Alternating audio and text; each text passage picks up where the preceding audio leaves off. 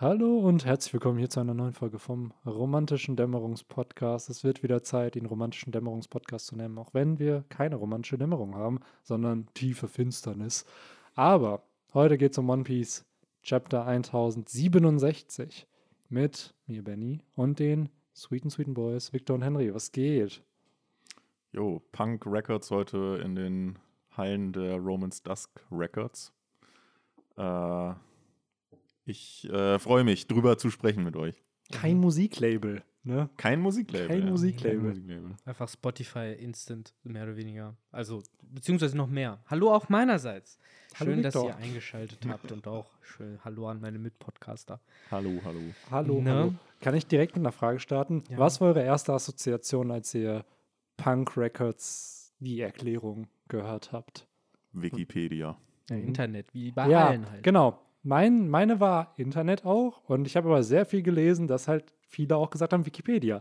So, wo ich mir dann dachte, das ist halt, glaube ich, so ein Mix-Ding, ne? Also schon dieses Wissen ist ja Wikipedia, aber das allen zugänglich machen hat dann ja wieder was vom Internet. Ja, also, genau. Also es er, sind halt schon alle verbunden. Das er will ja da die Datenbank schaffen, wo alles Wissen der Welt geteilt wird und jeder da was reinfrachten kann, was Mhm. ja, ja de facto bei Wikipedia genauso ist. Äh, Jimbei bringt hier ja sogar auch Zweifel an, von wegen, ja, dann kann da ja jeder irgendwie Ja. sein. Und das war ja auch immer damals, wenn man seine Hausarbeiten geschrieben hat, immer so bloß nicht bei Wikipedia die Quelle Oder es holen. ist aber auch ein bisschen wie Twitter jetzt gerade das Wochenende über, wo die Mods zu Hause bleiben. Ja, aber ähm, klar, die Herleitung ist natürlich dann Internet Ja. irgendwo, ne, dass er da sein Internet schaffen will. Ich finde, muss ich sagen, an sich eine sehr, sehr coole Lösung für dieses ganze verlorene Königreich-Problem, weil das Internet vergisst ja nicht. So. Und das Oda sich einfach so der modernen Zeit bedient und eine Technologie nimmt, so, ey, wir sorgen für was, damit nicht nochmal so was passieren kann wie mit dem verlorenen Jahrhundert. Weil ich glaube, um es jetzt mal vorwegzunehmen, ich glaube, Punk Records wird in der Zukunft der Story noch unfassbar wichtig. Und vielleicht sogar die Lösung für dieses Problem, wie jeder am Ende vom verlorenen Königreich, antiken Königreich, whatever halt, dann erfährt. Genau. Ja, aber sagt denn nicht, dass da noch irgendwann in Zukunft ein Buster Call geplant Ja, wird? Und dann muss halt so eine kleine Delegation äh, dahin geschickt werden, um Punk Records zu verteidigen. zerstört es und dann wird es zerstören und so, haha, es ist eh schon zu spät, es hat sich schon verstreut. Die Frage ist halt generell, wie smart war der jetzt? Also er ist sehr smart. Hat er da jetzt irgendwo noch Backups versteckt auf anderen Inseln? Hat der USB-Teleschnecken. Whatever, er das gespeichert hat. So kann er, oder vielleicht endet es ja dann wirklich so, dass er ja in irgendeiner genervten Form auf die Sunny mitkommt, sei es dann in so einem kleinen Bildschirm oder irgendwie anders. So sowas könnte ich mir halt vorstellen, dass halt ein großer Teil vielleicht seines Gehirns erstmal zerstört wird, aber dadurch, Mhm. dass er ja die Teufelsfrucht hat, könnte er ja das wieder aufbauen, sozusagen. Das Kann wäre er- ja möglich. Aber er wäre halt genervt. So ein bisschen wie Lord Voldemort. So ohne Körper, aber der Geist ist noch da. Ja, der, der Lord Voldemort-Fötus, Alter. So, Ja. wo J.K. Rowling bis heute nicht ge- aufgeklärt hat, was er da im vierten Buch sein soll. Und es gibt Mhm. ziemlich creepy Theorien, was, was er da halt ist. So. Wie war das nochmal? Jetzt äh, mal ganz kurz einen Exkurs dahin zu bringen. Er war ja im ersten Buch einfach nur im Kopf von Quirrell. Ja, er war Da- vorher, er war vorher in ganz vielen Tieren. Genau, in aber- Ratten, in Genau. whatever. als so. so. ein Geist, ne? So, genau, so, als so einfach ein die, Schattenwesen. die Seele, so whatever, so genau. Genau, und dann war er in Quirrell drin. Genau. Und dann ist er aber wieder rausgeflogen. Genau. Das war am Ende vom ersten. Und wie ist er dann von diesem Nebelding zu, zum Fötus er hat, geworden? er ist dann halt, äh, hat sich halt wieder versteckt. So, er war ja auch vorher die ganze Zeit versteckt, Genau, bis also dann Quirrell, rein. genau, wieder in Tiere rein, bis dann sozusagen im dritten Buch dann halt äh, Peter. Peter. Pettigrew sozusagen halt dann ihn gesucht hat. Also Ach, Peter Pettigrew hat ihn gesucht, weil Genau. er wusste, dass der Einzige, der ihn beschützen kann. der ihn beschützen kann, beziehungsweise der, auf den ich mich am Ende verlassen Mhm. kann, so, weil alle haten dich, alle wissen jetzt, oder er dachte, alle wissen jetzt, dass er halt wieder zurück ist, aber Harry hat ja niemand geglaubt, beziehungsweise es kam ja, es wurde ja dann totgeschwiegen, dass das nicht Mhm. passiert ist. Und Peter hat ihm dann diesen provisorischen Körper klar Ja, es ist halt da. Also er hat ja dann Was, Wörter. was, ist, was sind die weirden Theorien? Die weirde, weirde Theorie ist halt, äh, er tötet ja dann Batilda Backshot oder so. Also irgend so eine äh, Reporterin oder Buchautorin killt dann Peter Pettigrew. Und die Vermutung ist halt, dass die Frau schwanger war.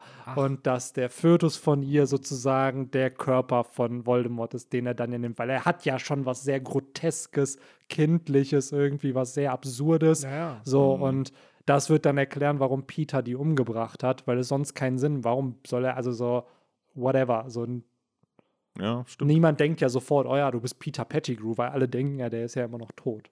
Ja, ja, also So. wie gesagt, ich, ich habe jetzt leider nicht mehr im Kopf, der Name sagt mir etwas mit Backshot. Das war halt so ein Mystery, so ein Buch lang, was mit ihr passiert ist. Das Ich war so glaub- ein Ding von noch in den ersten Chapter irgendwo ein Zeitungsartikel mit, ja, Bathilda Backshot ist vermisst. Ich glaube, der So. Name war es. Auf jeden Fall hat er irgendwen Ja, ja. umgebracht. Ich glaube, die war es. Und Kann ich glaube, in den. Filmen wurde das gar nicht Ja, thematisiert. Nee, also in den Filmen Filme das interessieren mich da nicht so. Bücher sind da die Lore. Das ist wirklich unfassbar. Auch da Aber, merkst du halt, das ja. muss man auch J.K. Rowling lassen, was man von ihr als Privatperson hält. I don't care so, aber als Autorin und als Worldbuilderin hat die Frau schon echt Grandioses für Fiction getan. Also, Ja, ein gutes Groundwork Ja. gemacht. Ich finde bis heute schade, dass das nicht so noch weiter ausgearbeitet wird. Beziehungsweise Ja. die Filme, die es halt versuchen, halt scheiße sind. ja man man ein merkt, paar neue Bücher, Expanded Universe Bücher. Ja, genau, das ist halt das Ding. Also es war halt für sich in sich abgeschlossen und jetzt ist es halt ein erfolgreiches Franchise und das Franchise muss Money printen. So und Star dann Wars, ich werden sag da. nur Star Wars. Ja, und dann, Aber ich habe gelesen, dass neue Filme wohl kommen sollen zu Harry Potter. Es wird- Aber keine Genau fantastischen Also- Tierwesen. nee, nee, keine Filme. fantastischen es wird Tierwesen. safe, Mann. Das ist halt, die haben ja jetzt durchs Marvel Cinematic Universe, durch auch Star Wars und so ja gemerkt, ey, wenn du ein Franchise hast, dann sorg dafür, dass die Fans da Inhalte bekommen. So. Ähm, kurze Frage. Harry Potter ist Warner Brothers, glaube ich, ne? Mittlerweile- glaube, ja, genau. die haben ja, glaube ich, auch ihren eigenen Streaming-Kanal und die brauchen natürlich auch Ja, Zugpferde, damit Leute darauf aufspringen. Natürlich. Ey, mein Pitch, so an der Stelle, natürlich, wir sind im äh, 30. Äh, äh, in, in den 30er Jahren der 2000er, insofern eine Serie für Ja. Streaming-Plattformen, natürlich. Äh, und zwar geht man halt batshit insane mit der Marke um und man sagt, wir nehmen, keine Ahnung, äh, wir gehen nach Taiwan oder wir gehen nach Burma in den Dschungel oder sowas und dort gibt es dann irgendwelche eingeborenen Stämme oder so an, irgendwelche anderen crazy Geschichten und das ist dann halt auch mega dark und gritty natürlich mit Menschenopfern und hast du nicht gesehen, aber es ist halt dieser Harry Potter Power System in Anführungszeichen Ja. von Leute brauchen Zauberstäbe beziehungsweise Katalysatoren. Es gibt diese Ja. geheimen Fähigkeiten, dies, das, aber halt komplett von der Narrative wegzugehen, Ja, die genau. halt Harry Potter established hat und zu sagen, irgendwo anders auf der Welt, wo es auch Leute gibt, die zaubern können, was machen die da? Ich wollte gerade sagen, pack einfach, sei in der Welt, nimm eine andere Zeitperiode vor Harry Potter Ja. Und dann noch da wieder immer, was ich jetzt merke und was One Piece ja so überragend macht. Ich habe nämlich eigentlich zwei Themen so ein bisschen mitgebracht, die ich äh, diese Woche sehr viel geschaut habe. Zum einen Yu-Gi-Oh! GX Analyse Charaktervideos und Oha. zum anderen Deep Dive. und zum anderen habe ich mir halt äh, so Genre-Analysen zu One Piece angeschaut. Und klar, das war ihm immer schon klar, dass Oda sich anderer Genres bedient natürlich und die dann mit dem schonen Genre fusioniert, um was sehr Unikes zu erschaffen. Und da ist mir dann die Idee gekommen, warum machen das nicht einfach andere? Nimm so ein Western-Genre und kombinier das mit Harry Potter. Klingt erstmal absurd, Aber hat aber Star Wars versuch- gemacht, deswegen haben wir das meine ich halt. Bekommen. Probier, weil ich glaube, das ist die Zukunft von interessanten Stories. Du kannst nicht mehr ein klassisches Genre nehmen, sondern du musst Genres fusionieren, was Neues daraus machen und dann natürlich diese Story-Archetypen haben with Human Heart, with a Conflict with itself und sowas, dass du das dann da erzählst. Weil dann hast du ein sehr uniques Setting und gleichzeitig aber immer noch die Story-Prinzipien, die einem wichtig sind, um eine gute Story zu erzählen. So, und da ist zum Beispiel, was ich halt sehr, sehr interessant fand, wie Oda im Whole Cake Island Arc, auch wenn er sehr kritisiert wird von vielen, eigentlich diesen Trope der Fairy Tales genommen hat und den einfach reversed hat, dass nicht eine Prinzessin gerettet werden muss, sondern ein Prinz. So dass halt Sanji eigentlich die die Prinzessin ist, die gerettet werden muss von dem Prinzen Ruffy in dem Sinne. So, und dass er damit dann gespielt hat. Und es ist ja sehr viel Story-Beats, kann ich euch auch mal schicken, das Video ist ziemlich cool wo dann auch Storybeats analysiert werden, wo man einfach merkt, das ist eine klassische Fairy Tale, die Oda erzählt. Und man merkt, dass Oda das aber erst in Zukunft machen konnte. Wäre das im dritten, vierten Arc passiert, wäre One Piece vielleicht gar nicht zu dem geworden, was es ist, sondern erst nachdem es established war, wie zum Beispiel, auf einmal hast du Ines Lobby, was nichts mehr gefühlt mit einem Piratenabenteuer zu tun hat, sondern es ist so, wir erklären der Welt den Krieg. Da hast du Thriller Bark, wo einfach gefühlt irgendwie ein Horrorfilm gemacht oder ein Horrorgenre mit eingebaut oder Marineford, wo es dann ein Kriegsepos irgendwie wird. Also Also, für mich hört sich das ja. so an, dass wir dann ja doch wieder den guten Togashi, dem Autor von Hunter x Hunter, die Füße dafür küssen sollten, dass er seine Protagonisten für eine ganze Staffel lang auf eine virtuelle Insel verfrachtet hat, wo wir seitenweise ein Kartenspiel lernen mussten. ja, Aber es Toga- war ja cool. Es Guck mal, ja das ist geil. halt das Ding mit Togashi und auch Greed Island und so. Super. Ich finde die Idee toll. Ich glaube, man hätte es einfach besser strukturieren Ja. müssen. Du brauchst nicht, ey, hier drei Chapter, wo ich dir 17.000 Karten erkläre und dann erst kannst du den nächsten Park das mal. Das hätte man, ich glaube, ein Oda hätte das anders gemacht. Du hättest dann jedes Chapter zwei, drei Karten kennengelernt und am Ende von einem Arc hast du dann das Verständnis vom ganzen Spiel irgendwie. Und dann wäre wahrscheinlich so ein bisschen auch die Payoffs immer gewesen, ah, wie funktioniert das? Warum kann der jetzt das machen? So, Ja, dann, aber dann hast so- du halt bei Hunter x Hunter, und das, das, das hat ja dieser Togashi schon öfter gesagt, wenn er Charaktere schreibt, dann schreibt er die demnach, was sie tun würden. Mm. Nicht was sozusagen gut für die Stories in Genau. Anführungszeichen. Und wir haben halt einfach einen Haufen ultra smarter Charaktere, die halt anscheinend so ein Spiel bereit sind, innerhalb von wenigen Stunden zu brechen. Deswegen kannst du halt nicht, in Anführungszeichen, so ein normales Videospiel da machen, von wegen, oh ja, dann leveln wir jetzt von A nach B und dann sind wir in der Stadt, machen Quests, dies, das, sondern du bist schon in einem Universum, wo Leute rumlaufen, die dieses Spiel schon komplett ausgehebelt haben. Mhm. Du bist schon da in, äh, zwischen Systemen, die schon lange obsolet Ey, geworden Victor, sind. so wie oh, Wrath Classic und unsere Diskussion Ja. eben, wo sich die Meta einfach in den letzten Ja. zwölf Jahren Die komplett Meta verändert hat sich Ja, viel schneller angepasst und du wirst da reingeworfen und die Meta ist halt nicht in der ersten Stadt leveln, sondern direkt in die letzte Stadt gehen, gambeln, sich Power leveln lassen. Ey, whatever. ohne Witz, guck mal, das meine ich halt. Also, das ist jetzt natürlich auch eine Laienmeinung von mir, der jetzt nicht ein eigenes fiktives Werk halt hat und darüber halt spricht. Aber natürlich, so ein Hunter- Hunter-Universum funktioniert dann anders als das Ja, One-Piece-Universum. ich will es auch nicht verteidigen. Es war so- clunky as fuck, Greed Island. Du hast So. vollkommen recht. Aber Ich habe bei virtuelle Welten Kartenspielen nur an Yu-Gi-Oh! Nur. Yu-Gi-Oh! Und da ist nämlich eigentlich die, die Brücke, die ich auch zu, zu One Piece finden wollte. Weil als ich damals die Spoiler, damals vor drei Tagen zu diesem Chapter gelesen habe, kam mir sofort die Idee, kann Vegapunk mit seiner Teufelsbruch die Gehirne von anderen digitalisieren und werden wir einen Noah-esque Bartholomeus Bär in einem Bildschirm sehen, holt mich hier raus. Ich glaube, Vegapunk wird sich selbst digitalisieren am Ende dieser Staffel. Da, das ist halt mein Call. Ja, das, Das das, könnte äh, sein, fand ich ja. eben, äh, als du das eben schon angebracht hast, fand ich echt äh, einen sehr coolen Gedanken, dass dann die Strohhüte praktisch, weiß ich nicht, noch ihren eigenen Papagei bekommen, weil da Weil der sich Vegapunk äh, ein, einpflanzt oder so. Ey, das wäre einfach so, stell mal wirklich vor, sie kriegen Oder einfach auf Frankies Papa- Schulter so ein Bildschirm. Ja, Ja. ohne Witz, Ja, genau. alle, niemand wird dir glauben, dass ich Vegapunk bin. Ja, so ein bisschen wie dieses ähm, aus Beyblade von diesem Dude, von diesem Nerd-Dude, der dann seinen Laptop hatte, wo Ja. da dann dieses Bitbeast Oder die Ja. eine Folge Big Bang Theory, wo Sh- Sheldon als der Roboter PC, die ja. ist.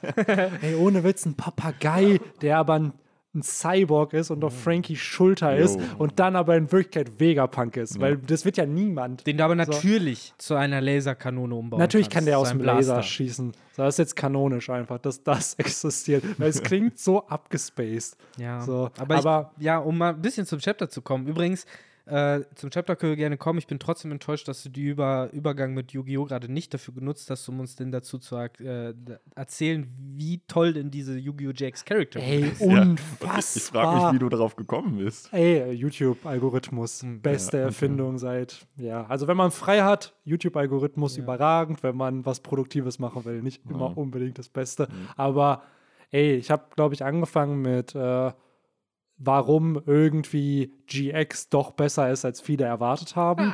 So, und dann wird halt auch so ersten zwei Staffeln sind so, ja, ja, bisschen lame. Aber ab der dritten Staffel wird es da ja richtig juicy. Und ich habe die halt von vorher noch irgendwie so ein bisschen in Erinnerung, diese Austauschstudenten und Ja. dies und das. Aber wie dark diese Staffel eigentlich ist, ne, dafür, dass das Brainwashing eine, und so. mit, ne? zum einen, ja, so ein bisschen Brainwashing, aber auch diese, dass Jaden Schocktherapie von seinen Eltern bekommen hat, weil er Albträume halt irgendwie hat. So, ich hatte auch ein bisschen verdrängt, dass Zane irgendwie äh, Der wird Die ja so Cage. Fights. die Ja, Cage die Fights, Cage-Fights. dass der halt voll seinen Fetisch da irgendwie Ja, hat mit den, mit den Elektroschocks. Wobei das war sogar schon in der zweiten Genau, das war in Staffel. der zweiten Staffel, aber das hatte ich halt voll verdrängt, dass das Mhm. sein. Und der, ähm, ja, dann halt mit diesem ganzen Jubel-Plot und ja, wie Jaden eigentlich voll den Character-Arc da halt durchlebt, weil er halt wirklich denkt, dass alle krepieren irgendwie so Mhm. und dann klar am Ende Happy End und so, aber er ist ja trotzdem verändert. Er, Er wird ja irgendwie auch dieser dunkle König da. ja, genau, das wird er auch noch.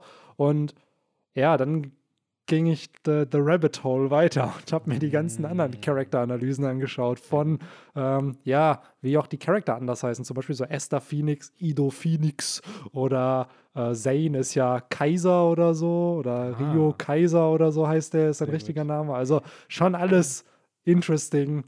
Chaz Ah. ist, glaube ich, Manjume. Ja, genau. Chaz hat auch so einen richtig weirden Namen. So, und äh, genau, da wurde dann halt viel über deren Charakter gesprochen und die Character Arcs und so. Das ist zum Beispiel auch Chaz, das stimmt leider, der war dann ab Season 3 gefühlt irrelevant. Für, den, Ja. für den haben, da wurden dann diese neuen Charakter eingeführt und die waren dann noch einmal wichtig. Die haben bei GX zu viele ähm, Rivalen für Ja. Jaden, schon am Anfang. Mit, Ja. Am Ende hatte den mit Chaz, Zane und Bastion. Ja. Und dann kam irgendwann kam ja noch diese Austauschschüler dazu Genau. und so. Und ja, das war Ja, ohne. Witz, Esther dieser- Phoenix. Dieser ganze, genau, erster Phoenix fand ich so immer noch, das war so sein, der, das, was Chaz hätte sein können, irgendwie so. Weil Chaz wurde irgendwann dann einfach, ja, cool, der, der ist jetzt ein Slifer Red und ist jetzt ein Ja, Comedy-Character. ursprünglich der- sollte es eher, glaube ich, so der zweite Kyber werden. Ne? ja, so so. ein Ja, genau. bisschen, ne? Der war ja auch reich und schnöselig. Ja, Genau, aber da fand ich es dann schön, dass sie den, weil das hat mich damals zumindest geflasht, Ja. dass er dann sein Character Arc hat Ja. und dann auf einmal nicht mehr der sein will, weil seine Brü Brüder ihn ja in diese Rolle halt pushen. Ja. Ne? So. Nee, nee, du, klar, bei Zane muss ich echt sagen, so, nicht Zane, sondern hier, wie heißt Chaz. das? Chaz. Chaz wird siegen. Ja, ich muss sagen, irgendwie, ja klar, der war irgendwie so mal so ein Scumbag, aber irgendwann war der so Ich mochte sehr, den auch. lieb- das war halt eins zu eins Vegeta, also wirklich eins zu eins war das der Typ. So, deswegen war der auch, glaub, hat er auch, glaube ich, so gut funktioniert, so bis zur Frisur hin. Ähm, aber ja, um dann wirklich jetzt so langsam zum Ja. Chapter mal zu One kommen. Piece. Wobei, ich habe eine Frage noch. Bitte. Sorry. Wie war die, äh, wie war die Charakteranalyse zu Bastion? Die gab es nämlich nicht. Das wollte ich nämlich auch noch kurz sagen. Es gab eine Analyse nicht, und zwar zu Bastion. So was. Weil er keinen Charakter hat. Weil ja, Ja. Alter, ich glaube wirklich mit Bastion, so ein bisschen wie mit Digimon Season 2, da war mehr geplant als das, was am Ende umgesetzt Mhm. wurde. Ich glaube, Bastion, ich glaube, da waren Character Arcs für den geplant und ich glaube, der sollte auch eine wichtige Rolle spielen, aber anscheinend war der Charakter einfach nicht beliebt und dann Wahrscheinlich hat man das. Und man hatte zu viele. man hatte genau auch zu viele, weil er wird ja dann irgendwann, ich glaube, wird das nicht in Season, nee, in Season 2 wird er auch einer von der Organisation des Lichts Ja. und in Season 3 haut er doch dann mit so einem Tiger ab. Ja, so, und bleibt mit, so einer, in dieser mit, so, mit so einer. Lady, und genau, und bleibt in dieser virtuellen oder Ah, Spirit-Welt. Keine Bastion. Misawa, Ja, ey. das Ding halt wa- war halt bei Yu-Gi-Oh! hast du ja fünf Hauptcharaktere, wovon zwei so von Anfang an halt nur so Support-Charakter waren. Und bei GX hast du halt direkt irgendwie fünf, sechs oder so, die halt alle Duellanten waren. Und du musst, das Hauptding war ja immer, dass du halt Duelle hattest.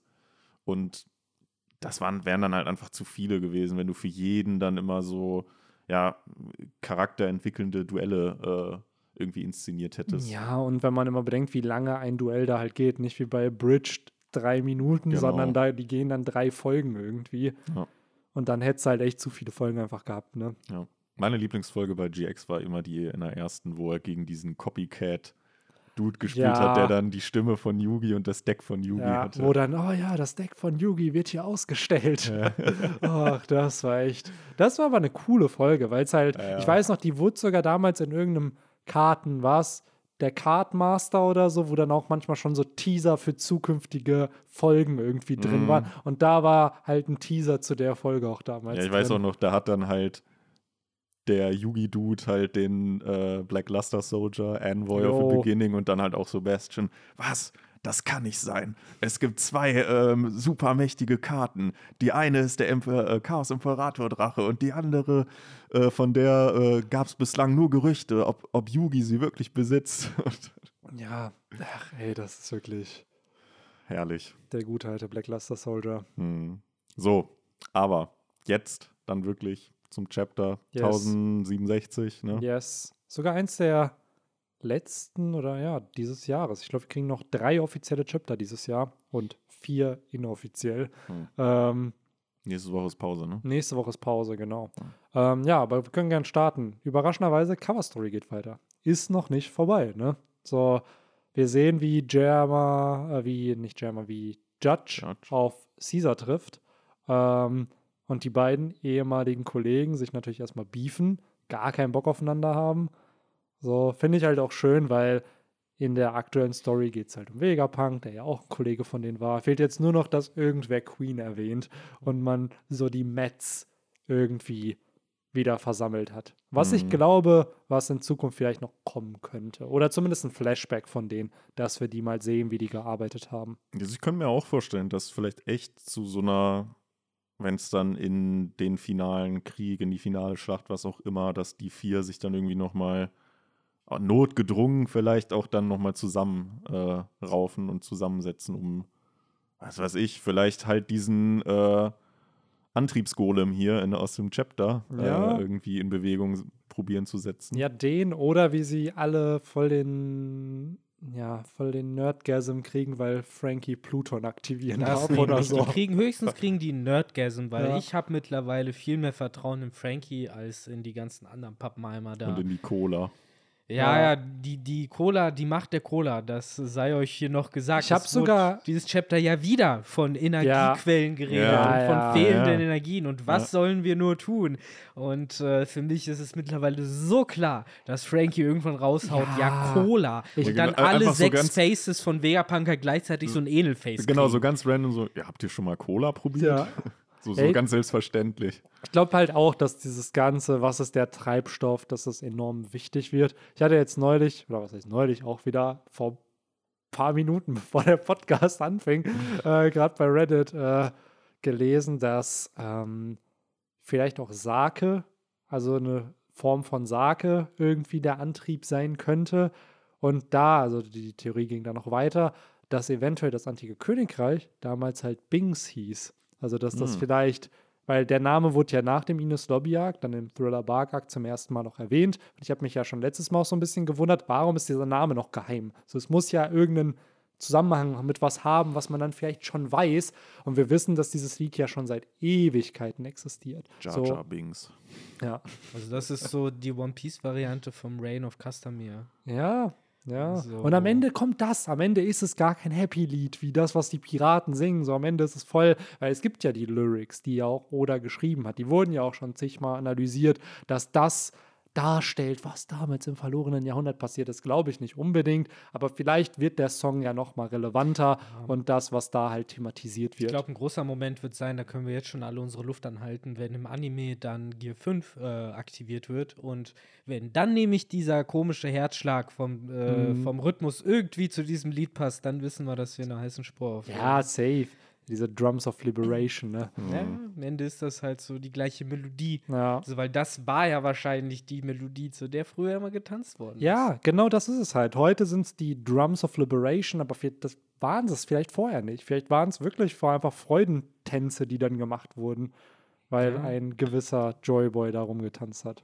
Auf jeden, da gibt es viel, viel, viel Fragen. Aber lasst uns doch am Anfang von dem ganzen Stattfinden äh, anfangen.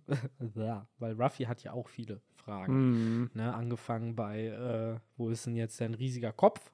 So, gerade Jimbei, der ja auch noch meinte, Jimbei ist wieder der Allergeilste, so egal was passiert, er hat halt immer die Aussage von, ah, ich habe Gerüchte über das und das und das und das gehört. Aber er teilt diese Gerüchte nie. Also ich will wissen, was er noch für Gerüchte kennt. In was für Foren ist er unterwegs? Ja, so hat er einfach viel mitbekommen, so, aber der kann auch immer ruhig was erzählen, wie, keine Ahnung. Ich habe gehört, auf der Red Line gibt es eine Zwischenstufe oder sowas, wo man irgendwie noch äh, ein kleines Dörfchen ist. Das kommt irgendwann raus und dann sagt Jimbe irgendwas von mir, ich habe Gerüchte davon gehört, aber ich hatte nie gedacht, dass es wahr ist.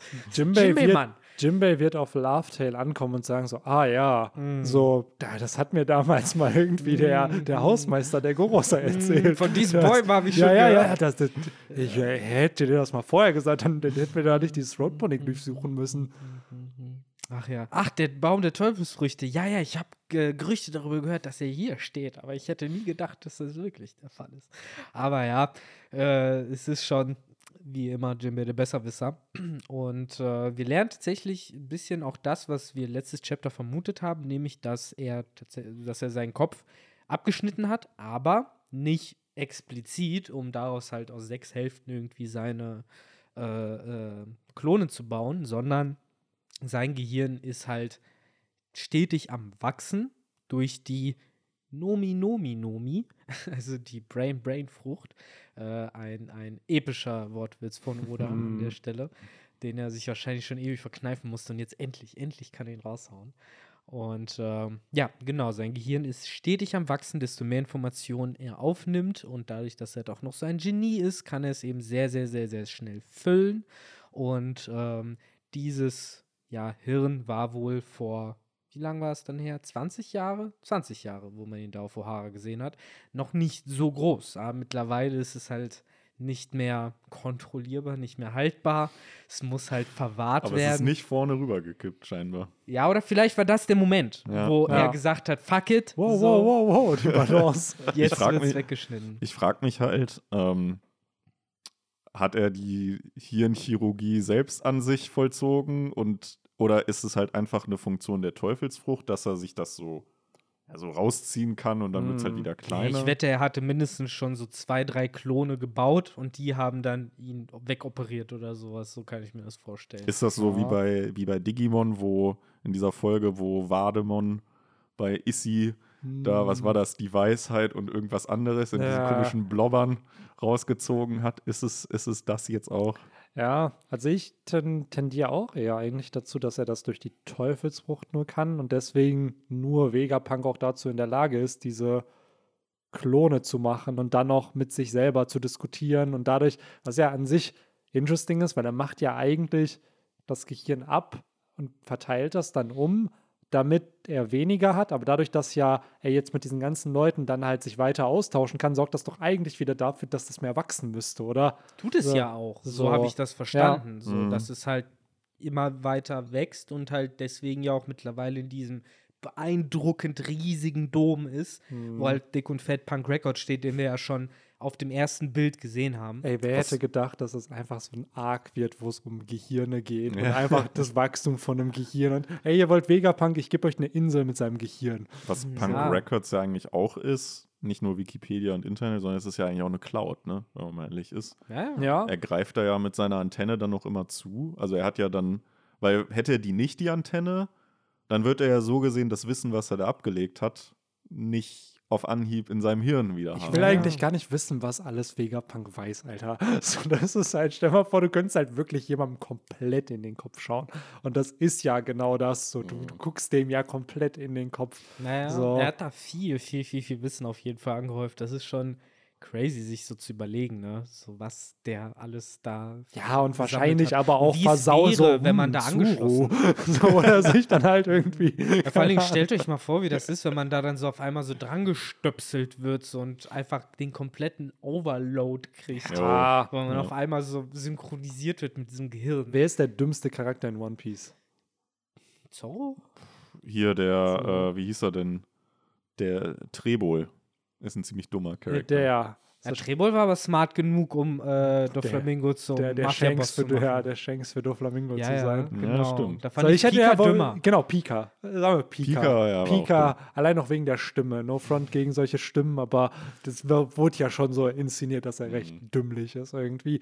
Wenn der da connected wird, glaubt ihr nicht, dass der dann eher stirbt? So, weil es einfach so den vorm Mund. So, ja. ja, genau. Der braucht schon ungefähr. Königssaki, wenn man sich einfach an, an wie heißt das, äh, Punk Records anknüpfen Das ist kann. halt die Ja. Alternative, das neue Pausystem. Anstatt Wille hast du jetzt einfach Information. So, und damit schockst du Leute einfach weg. so, dass die halt. ja, ey, die das Information nächste, es ist nicht. Two-Piece, es ist Punk-Piece, Punk was Piece. danach kommt, was danach kommt. Auf jeden. Aber. Äh, Glaubt ihr, ja. äh, glaubt ihr, Vegapunk wird, ähm, wird, äh, wie heißt er denn jetzt? Nicht Law, sondern der andere, der rothaarige. Kid. Kid, genau, wird Kid äh, auf äh, Patent verklagen, weil er auch äh, Punk in seinen Namen hat. Ja, du kannst deine Namen Attacken nicht so nennen. Ja, stimmt, ja, alles Punk-Attacken. Ja. Ja. Am Ende ist es dann wirklich irgendwie der uneheliche Sohn Ja. oder sowas. So, what? so, ja, wartet nur, bis wir erfahren, dass dieser Vegapunk da rote Haare hat. So, wir Ja. sehen es ja noch nicht. Ja, das Ja. ist es halt, ne? Wir wissen halt auch noch nicht, wie, wie auch die anderen Vegapunks aussehen. Klar, es gibt jetzt Fanart und so, aber es ist selten, dass die Fanarts Ja. eigentlich. Kein Wir haben halt auch Fanart zu. Kaido, Alter, dass der rot ist oder so, in der Mhm. Drachenform, ne? Ganz Als dann das. Azurblaue rauskam, dachten sich auch alle so, hm, okay, weird, aber Stimmt. hat dann ja. doch gepasst. Ja. So. Ja. Aber genau, äh, ihr habt das gerade schon angesprochen. Er hat da ja diese, dieses, äh, diese Antenne auf dem Kopf, mit der er sich da ja immer mit seiner Cloud synchronisieren kann, diesen Apfel. Und äh, da wäre für mich halt auch interessant, wenn man jetzt davon ausgeht, dass er wirklich mitkommt, wie viel Reichweite hat, hat dieses WLAN?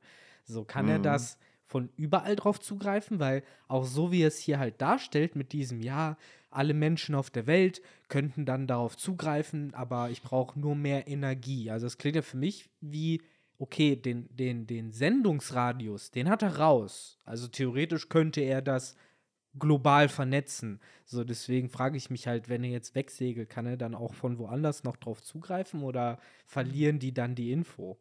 Ja, das ist eine wenn gute Frage. Weg ist. Mhm. Mit So. seiner Apfelantenne. Das da. ist ja dann zumindest, ja, ist er damit immer verbunden, ne? So wie, so, oder braucht er da halt immer diesen Radius, ne? Ja, ist stell halt wie Bluetooth, ne? Irgendwann bist du halt raus. Also so ein, ich meine, so ein Genie wie Vegapunk wird sich diese Frage vermutlich auch gestellt haben. Und ich kann mir vorstellen, dass er da schon irgendwie für gesorgt hat, dass er so Teleschnecken überall in der Welt postiert hat. Ja, das wäre nämlich mein nächster Gedanke So Routerschnecken. gewesen, genau, so dass du halt Teleschnecken, also das muss er ja irgendwie hinkriegen, mit Teleschnecken zu koppeln, so dass du halt sagst, ey, es gibt die Internet-Teleschnecke, die damit wirst du ans Veganetz angeschlossen Ja.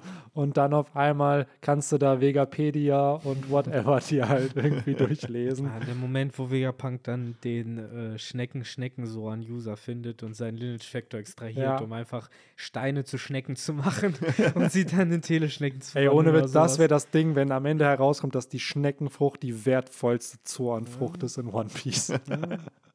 Wer Oh braucht. Hä?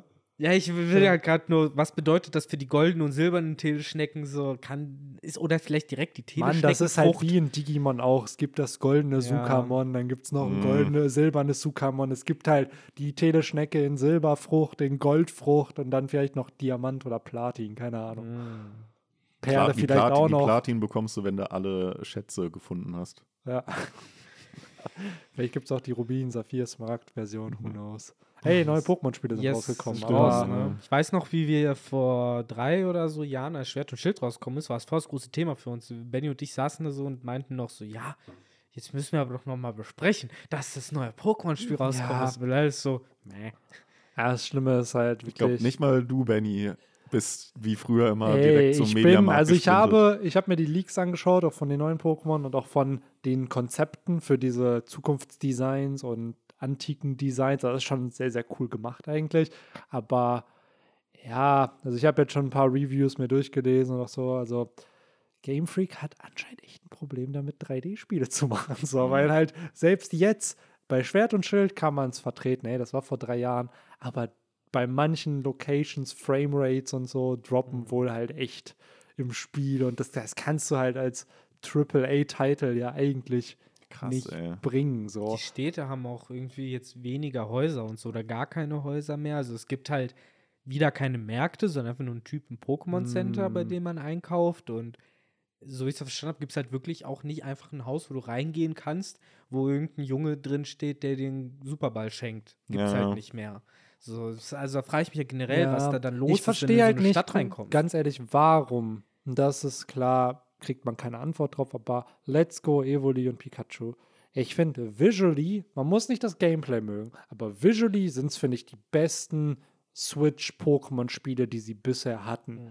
Und ich hatte das Gefühl, durch Schild und Schwert wird es eher schlechter und nicht besser irgendwie. Mhm. So, liegt es daran, dass die Welt kleiner ist irgendwie? So liegt es daran, weiß ich. Also ich kann es mir halt einfach die nicht Welt, erklären. Ja gut, die haben diese, So. diese Wild Areas, ne? So, und dann hast du aber. Spiele wie Pokémon Snap, die dann, ich glaube, die wurden von Bandai Namco gemacht, wo du aber, wo, wo Leute das nur loben, wie gut das einfach aussieht, wo ich mir mal denke, so, also woran scheitert es? Das ist wirklich einfach an den Kollaborationen, scheitert es daran, dass halt Game Freak sich auch einfach sagt, ey, das reicht aus, die Leute werden es eh kaufen, Scheinbar. so, weil die, du kannst mir doch nicht erzählen, Pokémon ist, glaube ich, das größte Medien-Franchise überhaupt, sodass die nicht das Budget haben, da ein vernünftiges Spiel rauszuhauen. Ja, das ist Budget haben sie, aber ja. Ja.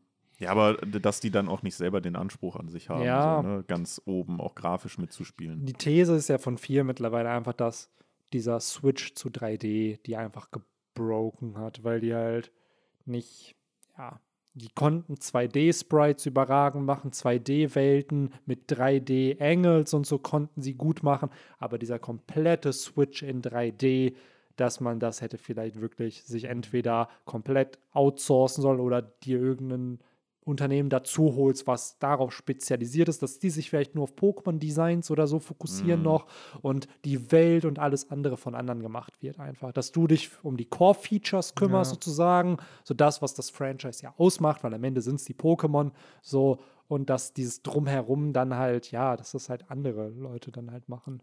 Wie viele neue Pokémon gibt es denn jetzt eigentlich? Ich glaube auch wieder so 70, 60, 70, Ja, glaube ich weil- mal. Ich schätze, Da muss ich echt sagen, da sind ja wirklich wenige vorher schon so veröffentlicht worden. nee, dieses Mal war echt wenig Promomaterial, finde Ja, ich, im genau. Vergleich zu den vorherigen Jahren. Ja. Also ich, Also gefühlt wusstest du vor, vor äh, oder früher immer schon einen Monat vorher alle Ja, Pokémon, die da also jetzt hier wurde auch natürlich viel wieder geleakt und so ein so. Schweinchen war richtig früh irgendwie. Ja, also ein paar geteasert, oder? Designs sind doch echt cool. So ein Delfin-Pokémon gibt es und so. Also es ist Mhm. schon auch diese, du hast so ein antikes Brutalander einfach. Das also, Echt? wir haben so ein paar oder so ein Zukunftsdespotter und so. Also das ist schon Mhm. ziemlich fancy, was da an Konzepten gemacht wurde irgendwie.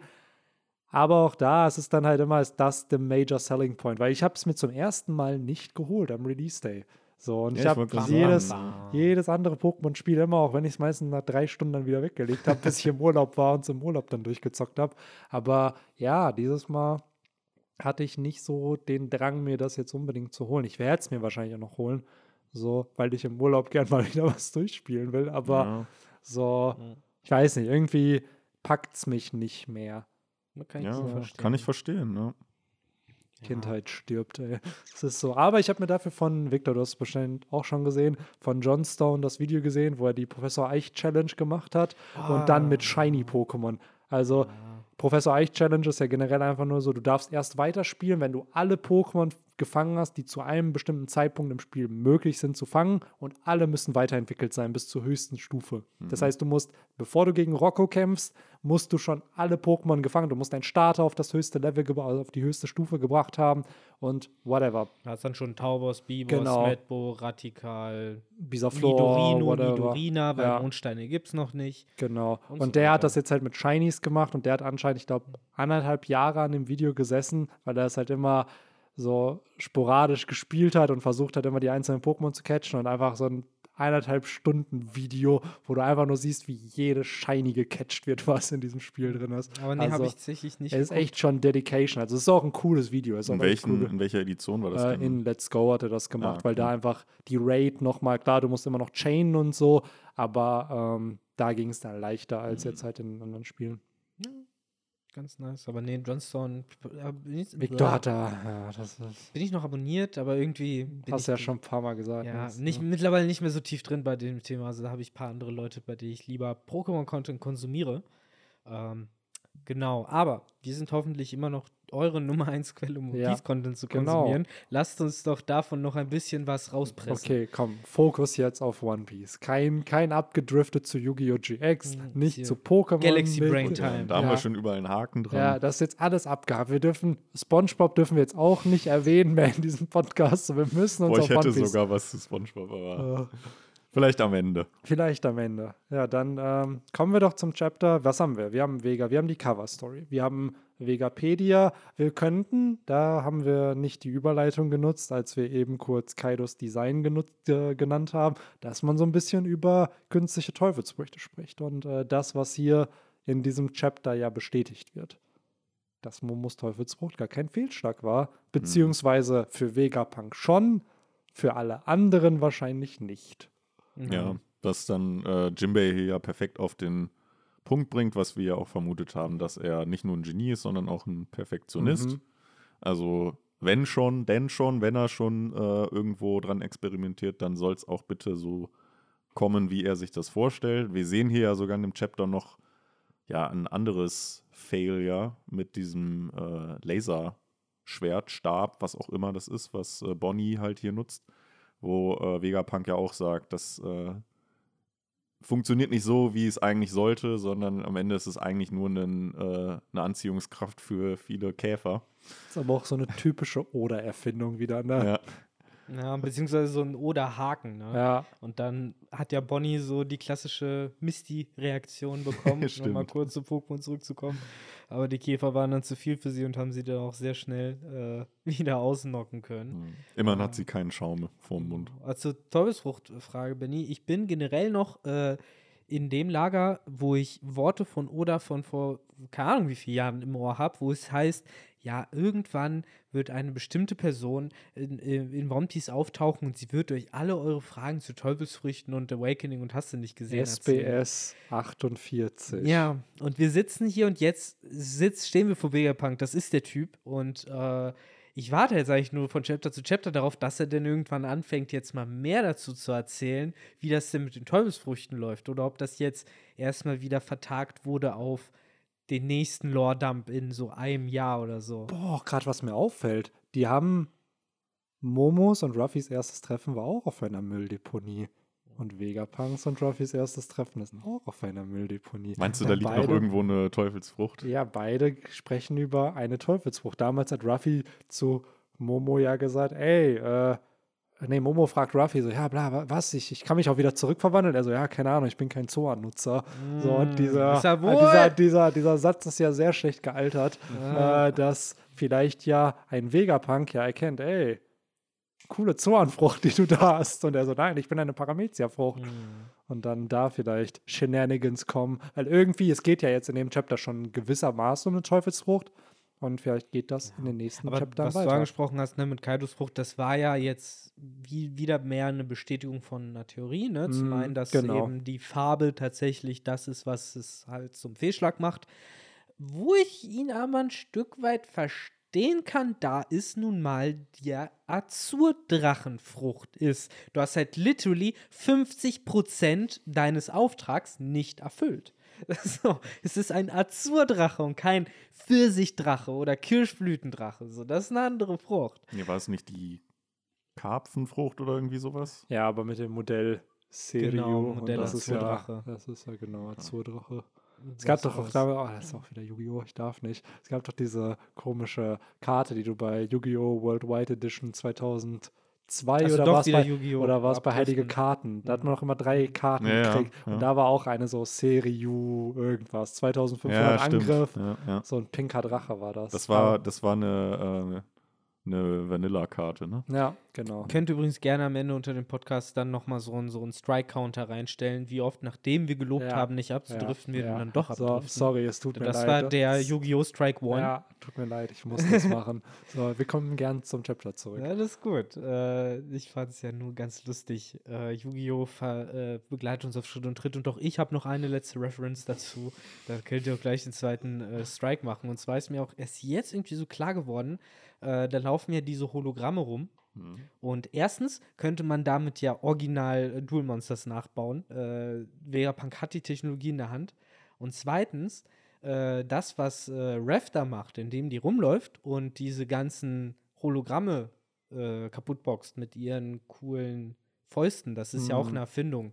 Äh, damit könnte man ja wahrscheinlich auch äh, Kizaru blutig Yes. schlagen. Das ist wahrscheinlich die Anti-Kizaru-Waffe. Wahrscheinlich. Weil Ja, das der- haben wir auch im das Chapter. haben wir, genau. äh, Haben wir das schon ja, gesagt? Ja, das haben wir im Chapter. Echt? Das habe ich irgendwie Guck, das meine ich halt. Wir, wir erzählen so viele Sachen, wir ver man vergisst voll schnell, was Ja, oder das gesagt- war der Podcast, wo ich nicht dabei war, weil da war nicht Oder ein Podcast, war- wo ich nicht dabei war, Das- wo so, das Das kann sein, natürlich ja. Ich meine, da war einer, wo ich nicht Ja, dabei ja, war. stimmt. Das war, das Stimmt, könnte ja. sein. Wo Das die nämlich auch frisch aufgetaucht ist mit diesen Ja. ganzen Hologrammen und sowas. Ja. Dann könnte es sein, dass ich das nicht Stimmt, das könnte gewesen sein. Ja, es war doch vor vier, fünf Wochen. Mhm. Aber das, Ja. äh, das ist mir auch erst neulich klar geworden. Das ist ja plausibel, dass wenn er halt Klar. an den Lasern als Offensivwaffe forscht, dass er dann halt eben auch etwas sich auch überlegt, um die zu countern. Natürlich. Ich muss aber auch sagen, diese ganze humorvolle Auflösung mit, ah, es ist pink, deswegen ist es ein Mhm. Fehlschlag, ist, glaube ich, aber auch ein bisschen die halbe Wahrheit, weil ich glaube schon, dass ein Vegapunk nicht will, dass die Weltregierung künstliche Teufelsfrüchte herstellen kann.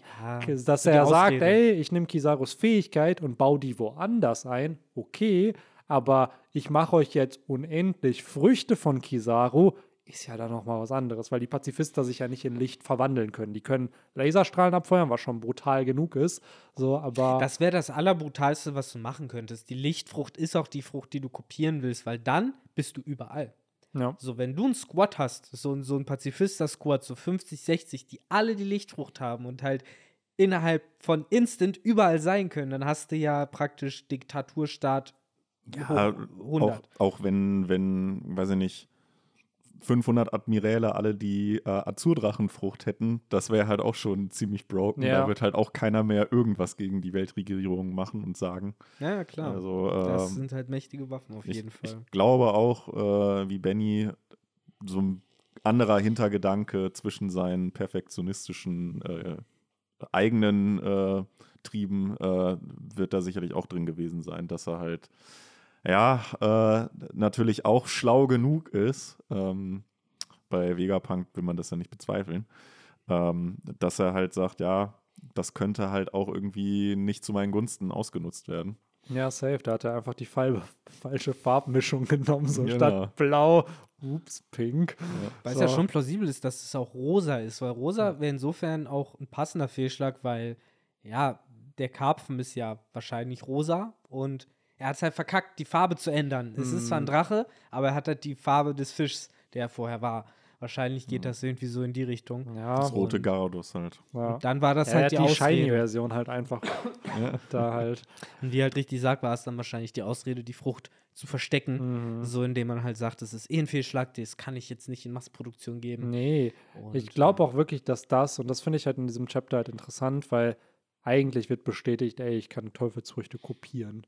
So, das war, wurde immer schon vermutet, ja, weil es Vegapunk ist und auch einfach wegen diesem SBS, wo gesagt wird, der Mann weiß, was Teufelsfrüchte sind.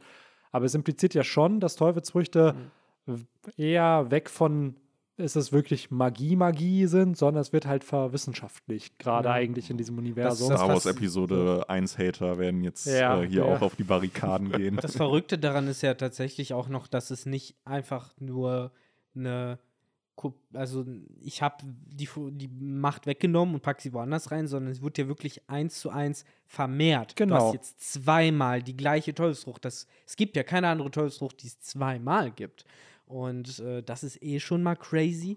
Da kann man sich halt dann auch fragen, was bedeutet das halt für so diese üblichen Teufelsfrucht-Theorien von, also gerade die ich mag, von wegen, ja, da ist jetzt irgendwie in die Seele von jemandem Mhm. drin, aber wie ist es denn, wenn du die jetzt kopiert hast? Was war denn dann jetzt in Momos Teufelsfrucht drin? Oder war da jetzt nichts drin? Mhm. So, ne, weil auf der einen Vielleicht- Seite benutzt man Soans, um sowas wie das Schwert äh, von Fangfried halt zu erwecken, in Anführungszeichen. Auf der anderen Seite, wenn du es halt einem Menschen gibst, dann ist da nix. an Vielleicht- Personality oder was. Vielleicht kann man dann echt die künstlichen Teufelsfrüchte nicht äh, erwecken. Vielleicht ist da dann so gesehen der Haken dran. Ja, Dass das halt mit der Seele der, der Frucht zusammenhängt, dass man die erwecken kann. Ja. Ähm, Oder es ist halt, es gibt ja auch diese Theorie, dass die Leute aus dem antiken Königreich damals halt Teufelsfruchtfähigkeiten hatten, bevor es Teufelsfrüchte gab. Also dass, dass die, dass das auch eine der Te- Technologien waren, weswegen die äh, ja diese 20 Königreiche, die damals auslöschen wollten, weil die halt auch an diese Fähigkeiten kommen aber dann wollten. gab es ja vermutlich mehrere Leute, die Genau, die gleichen und das hatten. ist Dann gab es jetzt- so ein Squad an so Magma-Bändigern, die dann alle die Akainus Teufelsfrucht und genau das hatten. meine ich halt. Das, da geht es dann halt wieder in diese These, dass halt anscheinend es die Früchte vorher einfach, also es gab dann keine Ja. Früchte, es gab dann halt Leute, die Fähigkeiten hatten. Genau. Und wie ist es dann, und das ist halt, da ist so ein bisschen natürlich der, der Fehler in dieser ganzen Theorie, wie ist es dann dazu gekommen, dass es immer nur eine gibt von diesen Fähigkeiten? ja, und vor so. allem, wie, wie können äh, 20 Königreiche, die scheinbar gar keinen mit so, solchen Fähigkeiten haben, es Genau. vollbringen, ein Königreich mit, Victor hat es gesagt, 20 Menschen, Ja. die Magna-Kräfte Aber haben. das sind die Fragen, die ihr gerade stellt. So, da glaube ich halt, das wird uns Oda halt beantworten. Das ist halt ein Mysterium, in das ich mich halt gerne wie in so ein lauwarmes Bad äh, fallen lasse. So, wie genau hat man diese Übermacht in Anführungszeichen halt bezwungen? Äh, ich finde es halt wirklich eher interessant, drüber nachzudenken, weil so wie Oda das aufbaut, äh, war eben dieses antike Königreich ja technologisch unserer Zeit voraus Ja. und auch mindestens auf Paar, wenn nicht auch Vegapunk noch voraus. Also Vegapunk hat noch weniger gerade erfunden oder halt an, an, an Wissen rausgefördert. Da gibt es halt noch mehr, was die anscheinend konnten. Deswegen ist es ja plausibel, erstmal auch daran zu denken, dass das, was Vegapunk da gemacht hat, mit ich kopiere jetzt diese Drachenfrucht, dass dieses Prinzip in Anführungszeichen von ich kopiere jetzt diese Kraft, ob die das damals halt auch durch Früchte gemacht haben oder anders, es ist ja erstmal naheliegend zu denken, dass sie das konnten. Dass Genau. es wirklich viele, nicht nur wie wir vorher ja immer gedacht haben, einer mit der Fähigkeit, einer mit der Fähigkeit und die Essenz von dieser Person geht in die Frucht rein, sondern es ist ja wirklich eher so, dass diese Fähigkeiten massenproduziert werden Ja. konnten und verteilt wurden oder wie auch immer und dann es irgendwann diesen Breakdown des Systems gab, die 20 Königreiche kamen, alles ging zu Shit und alles, was übrig geblieben ist, ist halt praktisch eine Kopie jeder Genau. Fähigkeit. So, und das ist ja auch so ein bisschen diese, dieser Gedanke, weil es wird ja in dem Universum selber schon damit gespielt. Wir haben künstliche Teufelsfrüchte, einmal in nicht so erfolgreich, aka die Smile-Früchte, und einmal jetzt in Vegapunk, der eine Ja, richtig, ja.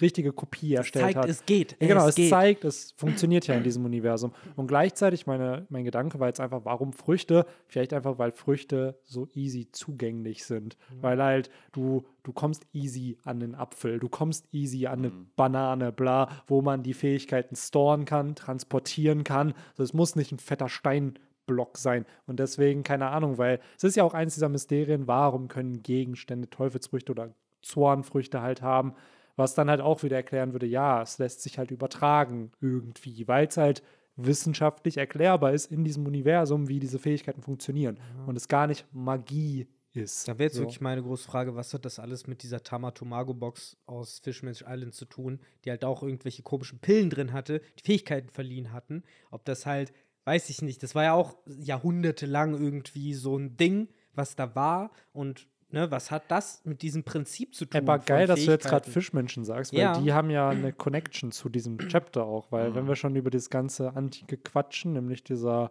antike Riese, der, der antike Antriebsgolem, So. Äh, der äh, hat ja anscheinend vor 200 Jahren die Weltregierung attackiert. Der hat, eine, der hat einfach den Fischer Tiger gemacht, ist da hochgeklettert und hat da ein bisschen Chaos gemacht. Und das war ja anscheinend auch das Jahr, wo die Fischmenschen zum ersten Mal auf der Reverie mit dabei waren. Mhm. Mhm. Ja, So. und danach ja wieder nicht mehr, 200 Jahre lang. Bis So. sie dann jetzt in der echten Zeit das erste Mal wieder Genau, da sind. was ist da? What happened? Das finde ich auch sehr mysteriös, weil auf der einen Seite, in meinem Kopf ist es halt so geordnet, Roboter gleich lieb, greift die Weltregierung an, gleich ist eine gute Sache, aber gleichzeitig, warum sind die, die davon am meisten abgefuckt waren, die Fischmenschen, von denen man gedacht hätte, aber der Roboter muss doch auf der Seite der Fischmenschen sein. Genau, These. Vielleicht hätte er eben sie das. verscheucht. Genau, oder Ja, oder die, denen wurde das in die Schuhe geschoben. erstmal das, oder er hat sie nicht attackiert. Und das war für alle suspicious. Mhm. So, warum? Weil es wird ja schon, ich würde behaupten, der Roboter greift keine Verbündeten von Joyboy an oder Mhm. keine Verbündeten des antiken Königreichs. Und wir wissen, dass die Fischmenschen damals mit Joyboy in irgendeiner Art und Weise Buddies waren. Deswegen haben die auch zwei Pornoglyphe von dem Boy.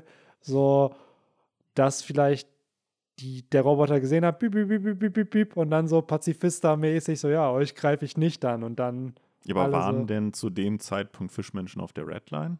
Ja, die waren ja bei, war die Reverie an dem Tag? War das während der Reverie? War das während der-. Wird die Reverie überhaupt erwähnt? Ja, Nee, ja. es war nicht, es wird halt nur dieses Jahr genannt. Ne? Ja, genau. es- So. Die Reverie ist ja nur 14 Tage, glaube ich, oder so war die ja, ne? Ja, Genau. dies, genau, und alle vier Jahre findet die statt. Sagen wir ne? mal an, sagen wir mal, die Reverie fand im April statt und hier dieser Angriff kann ja auch im November Ja, stattfinden. ja, das stimmt natürlich. Das muss nicht derselbe Zeitpunkt Genau, und alles, was sein. Robin halt nur dazu sagt, ist, dass es die Zeit war, wo eben das, Ja. äh, eben die Bewegung, damit Fischmenschen mehr Rechte bekommen sollen, Ja. angefangen hat. Also auch das Jahr, wo sie auf der Reverie waren, aber eben, wir wissen halt nicht.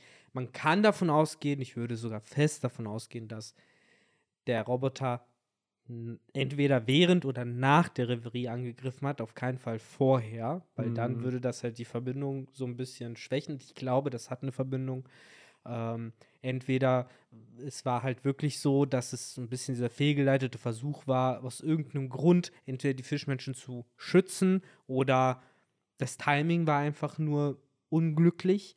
äh, dass man diesen Angriff gestartet hat, während die Fischmenschen da waren. Ähm, ich glaube aber weder, dass die was damit zu tun haben, äh, noch dass der Roboter die halt tatsächlich angegriffen hat. Es recht hieß es ja, es gab keine, keine, keine Opfer. Hm. So, der hat ja seine Energie, ist ja leer gegangen, bevor er halt wirklich äh, Schaden anrichten konnte. Nochmal größeren.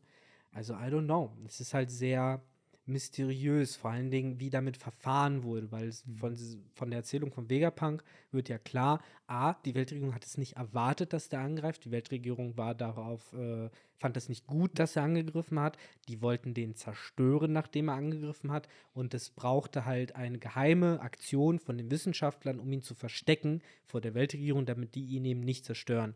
Was für mich halt dann wieder das Argument abschwächt, zu sagen, die Weltregierung hat das inszeniert, so ein bisschen Mm. dieses 9-11-Argument. Mm. So, ja, ja, das waren die selbst. Äh, um das dann nämlich den Fischmenschen in die Schuhe zu schieben oder whatever.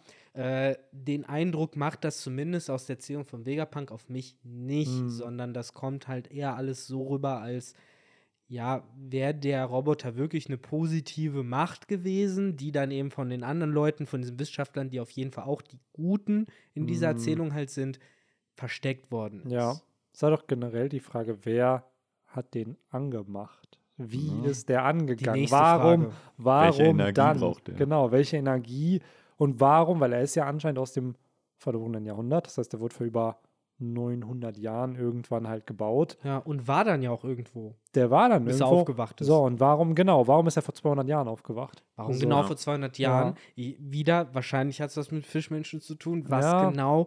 Wer hat den know. Button gedrückt? Gab es einen Button? Oder ist es wie in diesem Chapter auch, weil das finde ich halt auch da wieder schöne Parallele, hat jemand in diesen Roboter was programmiert, was dann zu Ja. einer bestimmten Mhm. Zeit Ja. getriggert Vielleicht war wurde? das eben die Noah 2.0, die eigentlich dann das Versprechen von Joyboy einlösen hätte sollen, von wegen, ja, und er kommt und hebt euch alle raus oder so. Oder und das, oder das war Noah. Und der ist in sein Schiff, ne, das ist halt sein Schiff gewesen. Noahs Arche. Und er, der Roboter selber war Noah. Ja, aber, glaub, aber für mich kommt das so rüber, als wäre der Roboter zu groß für Noah. Oder ist ja gigantisch groß. Noah Ja, war aber auch gigantisch Noah groß. ist, Noah ist ja teilweise, das ist ja fast so groß wie die Fischmenscheninsel gewesen. Es sollte Ja. da ja, Ja. auf diese Blase drauffallen, ne? Ja, die, Die Blase man, man, muss platzen. Die Blase muss. Oh, jetzt Reference. Spongebob werden. Man bräuchte mal den, äh, man bräuchte jetzt hier den typischen Vergleich. Ja. Oz, ein normaler Riese Ja. und dann halt Ja. den antiken den, Antriebscode. den Roboter und dann daneben hätte ich gerne noch Noah und die Thriller Bark, so dass Genau, man halt ja. weiß, okay, wie groß ist denn jetzt was? So, weil das fände ich auch interessant. Und jetzt hat dieser Roboter ja geendet als eben, ja, defekt mit diesem Speer, den er ja selber noch in dem Angriff auf Meljor geführt hat, im Bauch versenkt. Äh, sieht auch so ein bisschen aus, als wäre da halt mit Hitze gearbeitet ja, genau. worden. So ein bisschen reingelötet irgendwie. Genau, das ist halt so dieses geschmolzene Metall um diesen Stab herum. Äh, da wäre halt auch die Frage, ne, wie ist der Stab da überhaupt reingekommen? Ist der Roboter einfach runtergefallen und hat den halt reingerammt gekriegt?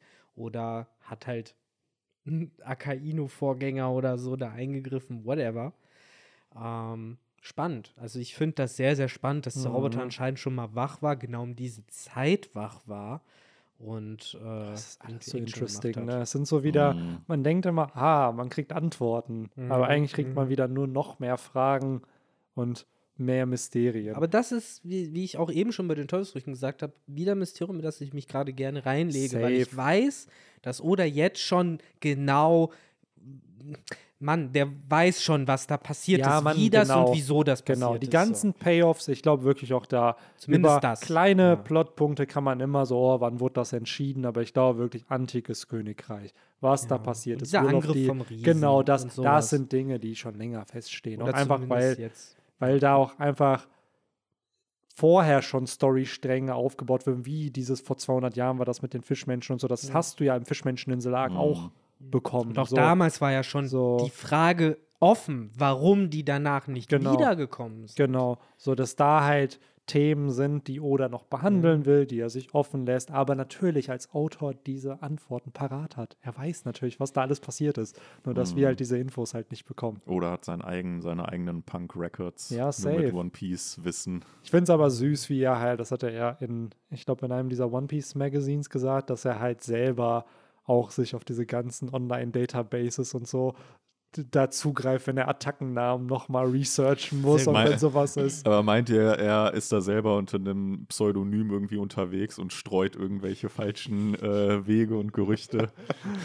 Ich glaube das nicht, aber ich finde es halt so süß, dass einfach der, der bedient sich ja wirklich dann ja so Internetseiten, die Fans gemacht haben, weil sie es dann einfach besser dokumentieren als der Autor selber. So einfach und das spart ihnen ja Zeit. Oh ja, weil wie hieß nochmal der Angriff von Ruffy damals vor zehn Jahren, den ich einmal benutzt habe? So den würde ich gern upgraden. So Ja. und dann Das ist, es hätte wahrscheinlich auch dem guten George R. Martin vielleicht mal ein bisschen geholfen über ja, seine. mit denen hat er doch sogar ähm, der es gibt ja diese äh, äh, Wiki of Ice and Fire Natürlich und- gibt's die. und da mit Die ist denen bestimmt auch gut gepflegt. ja, das meine ich halt. Die ist gut gepflegt und mit den beiden Leuten, das ist, glaube ich, ein Ehepaar, die das machen, mit denen hatte A World of Ice and Fire das Buch ja, die zusammen. ich. Da- Die Story kenne genau, ich. das hat er ja dann zusammen, also die haben dem bei der Research und so geholfen und so und dann war es, by the way, ein richtig, richtig cooles Buch. Das ist halt wie so ein richtig antikes, dick, Mhm. Fett gedrucktes Buch, wo du so richtig in den Einband so reindrücken kannst, noch so dick ist das. Ich wollte das hast schon immer mal lesen. dann hast du die Seiten, die halt so pergamentartig sind und dann noch mit den Zeichnungen fehlen nur noch irgendwo Tintenkleckse, die dann da Geil. verstreut sind. Also ich hatte das einmal und dann habe ich es zum Geburtstag verschenkt, weil es bei mir auch nur verstaubt war. Aber es ist schon cool. Ja, aber da- da Äh, überleg Zach ich- Braff und Donald Faison haben doch auch für ihren Podcast den äh, Scrubs-Wiki-Dude ja, haben sie stimmt. doch auch äh, Den- zugezogen, ja. weil sie viele Details nicht mehr auf dem Ja, bis dann immer Bill Lawrence da mit irgendwelchen, ah, ich weiß mehr als der Dude, weil ich die Show gemacht habe. Ja, die Überlegung kam bei mir einfach nur daher, dass er sich ja immer beschwert, der Martin, dass äh, ihm das wirklich alles über den Kopf wächst Mm. und so viel Infos und diese ganzen Bretter mit den Fäden, die gespannt Ja. werden dazwischen. So ohne Scheiß, geh aufs Wiki, da hast du strukturierte Timelines von dem, so. was du fabriziert hast. So genauer wirst du es nirgendwo finden. Nee. Als halt dort so, aha, an dem Tag war das, an dem Tag war das, da haben sie eine Karte. Hier haben sie schon mit Maßstab von 1 zu 100 ausgerechnet, wie viele Kilometer die einzelnen Sachen dazwischen liegen, anhand von den ersten drei Büchern, wo ich halt gesagt habe, dass die so und so lange unterwegs waren oder so. Perfekt, das ist jetzt mein Referenzrahmen. Ja. So, man kann doch richtig geil auf diesem Hive-Mind aufbauen. Natürlich. Und das ist ja auch so ein bisschen hier auch in dem Chapter, ne? das, was ja Vegapunk will. So alle Infos für alle. So im Endeffekt, scheiß auf Bibliotheken. Ich dachte mir auch in dem Moment, scheiß auf Pornoglyphe. Das ist richtig primitiv, da irgendwelche Steine zu haben. So, lass digital alles irgendwie archivieren und allen zugänglich machen. Und ich glaube halt auch, ja, so diese Databases, gerade halt eben für fiktive Werke, sind ja echt schön, weil sie eben dokumentieren und auch alles chronologisch irgendwie halt machen. Und ja, ich weiß nicht, ich finde es, es hat was Schönes, wenn der Autor selber oder die Autorin dann halt Mhm. irgendwie einen Vorteil dadurch hat. Einfach bei, weil Fans das so feiern und das halt gemacht haben. Ne? Ja. Ja, eben. Und weil man halt auch irgendwo sein, sein, sein, wie sagt man, Pride, seinen Stolz schlucken muss und sagen Ja. muss, ey, 50.000 Leute auf einmal, die können das halt besser als ich allein.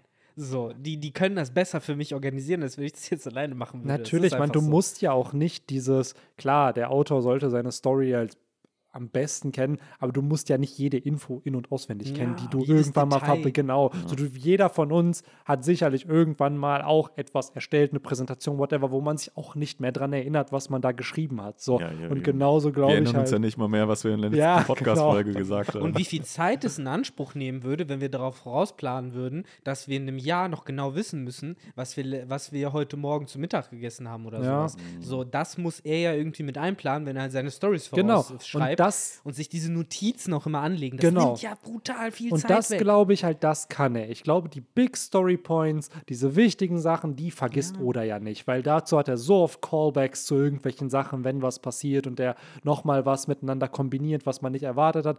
Aber ich glaube, bei so kleinen Scheiß-Infos wie Attackennamen, oh, wie, auch blöd gesagt, ich glaube sogar Charakternamen oder so. Oh, wer war denn der Side-Character, den ich mir in Ace Cover. Story damals du ausgedacht hast die habe? Namen präsenter So. als Oder. Du bestimmt. Was, Ja, was bestimmt. ist das safer im Kopf? Einfach mal so ein Quiz gegen Oda. So, wer ist der Charakter? Ja, ohne Witz. Also ich glaube Wie sogar, heißt denn der zwölfte Kommandant der White Division? ich glaube, da würden halt echt die Fans Schwierig. besser abschneiden. Ja, Scheiße, ich dachte, du schießt das nee, jetzt aus der nee, Pistole ich raus. weiß nicht, ob es. aber er hat welche Ich weiß, im Kopf. dass ISO, ISO ist 16, das weiß ich. So ich, weiß, hinten. ich weiß, Namur, Namur ist auch, der Fischmensch ist auch weit hinten. Boah, ich hätte jetzt gesagt, 12. ist dieser He-Man-Abklatsch. Ah. Der He-Man-Abklatsch oder der, ähm, dieses kleine, dieser, wo ich immer nicht weiß, ist das ein Mann oder eine Frau mit grünem Outfit. Okay, aber die Namen hast du halt dann auch nicht mehr fest Nee, im Kopf. nee, ne? weil das sind- die Designs. Wahrscheinlich wie Oda. Der hat auch Warte, so warte, das Bild warte. vom Kopf.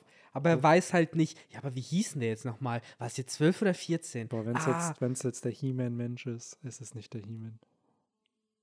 Ah, King Du ist 11. Doch, Haruta, 12. Doch, Das, Haruta. ist, das ist der, den ich meinte, in grün, wo, wo ich nicht weiß, ist das ein Dude oder ist Mann oder eine Frau. aber es ist nicht der, der Raupendude. Nee, nee, der, äh, wie hieß der Raupendude? Mann, Epoida, der ist. Stimmt, das ist äh, ja ein ist äh, bisschen Allied später. Captain, ne? Aber ja, Okay. ey, Haruta war's. Äh, aber wie schon gesagt, Namen konnte ich jetzt in dir. Ne, na, okay, Namu ist 8. Ah. Atmos 13, Speed Giro 14, Forza 15 und ISO war 16, genau.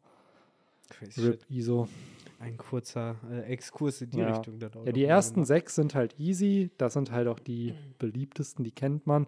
Und dann ab sieben mit Rakuyo und seinem Chain Chomp, wo man nicht weiß, ob das eine Teufelsfrucht ist oder nicht. Stimmt, Wird schwierig. Ah ja. Nee, aber dann Aber den Exkurs hinter uns gebracht, Henry. äh, ja, genau. Äh, glaubt ihr, dass der antike Antriebsgolem, dass das einer der antiken Waffen ist? Nein. Mhm. Nee. Ich glaube, dazu ist es zu low.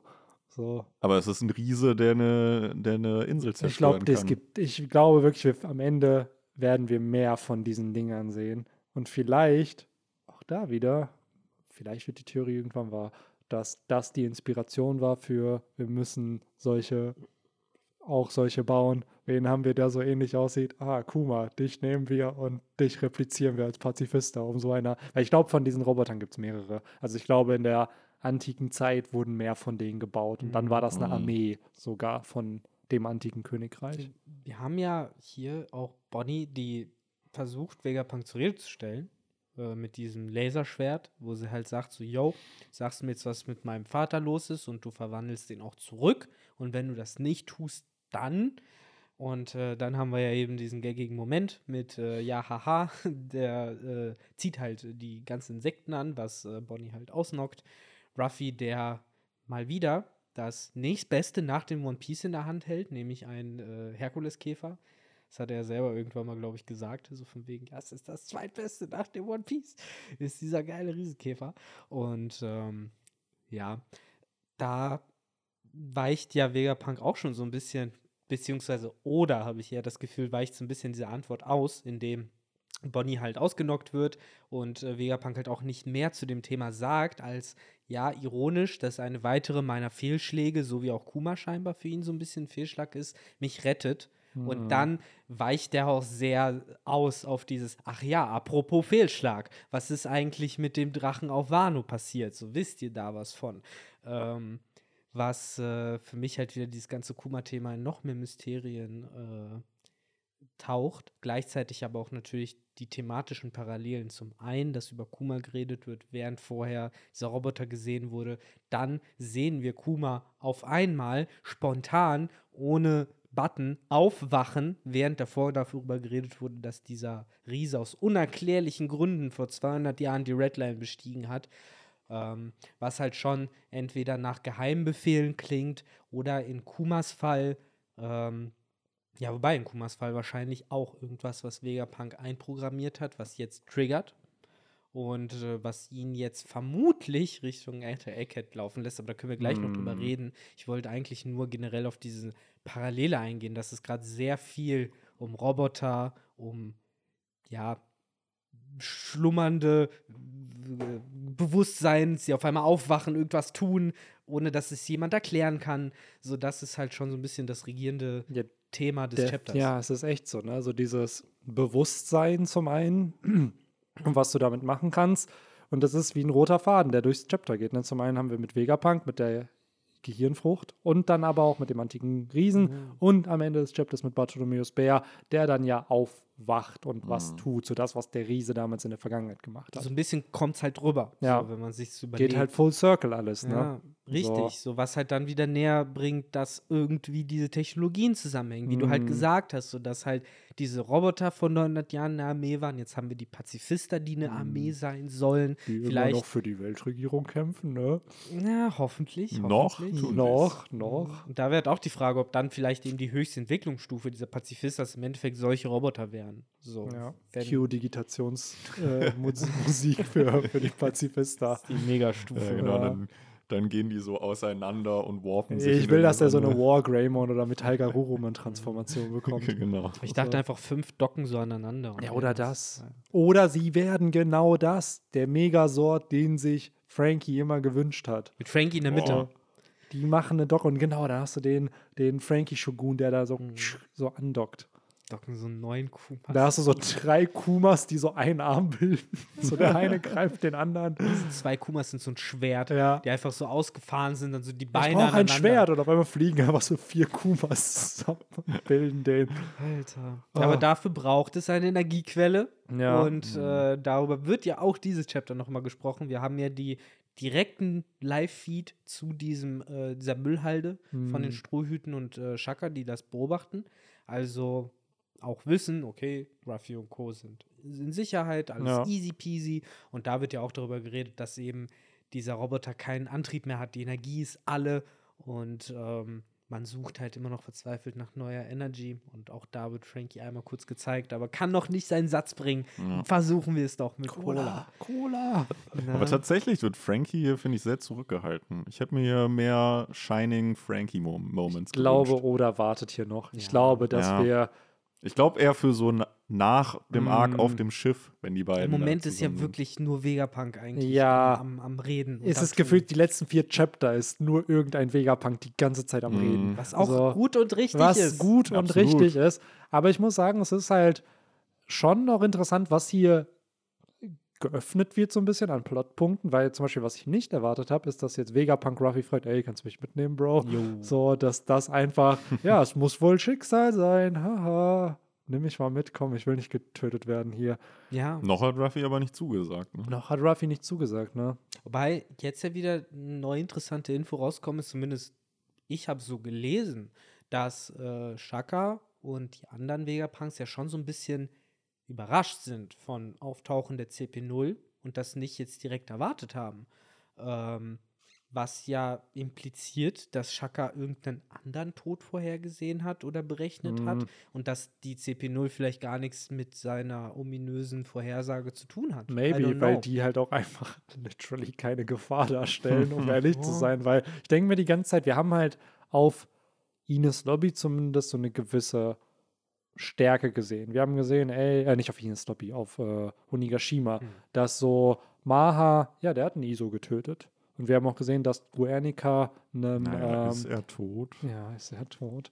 Dass er, ähm, stimmt, Alter, niemand stirbt mehr in One Piece. Dass äh, Drake durchstochen wurde, der aber noch lebt. By the way, der One Piece Drake hat am selben Tag Geburtstag wie der OG Drake. Echt? Ja, das habe ich Ernsthaft? gestern rausgefunden, weil es irgendwer bei krass. TikTok gepostet hat. Beide am, ich glaube, 24. Oktober oder Ach, geil. 28. Oktober. Dachte ich mir auch so, come on oder come on.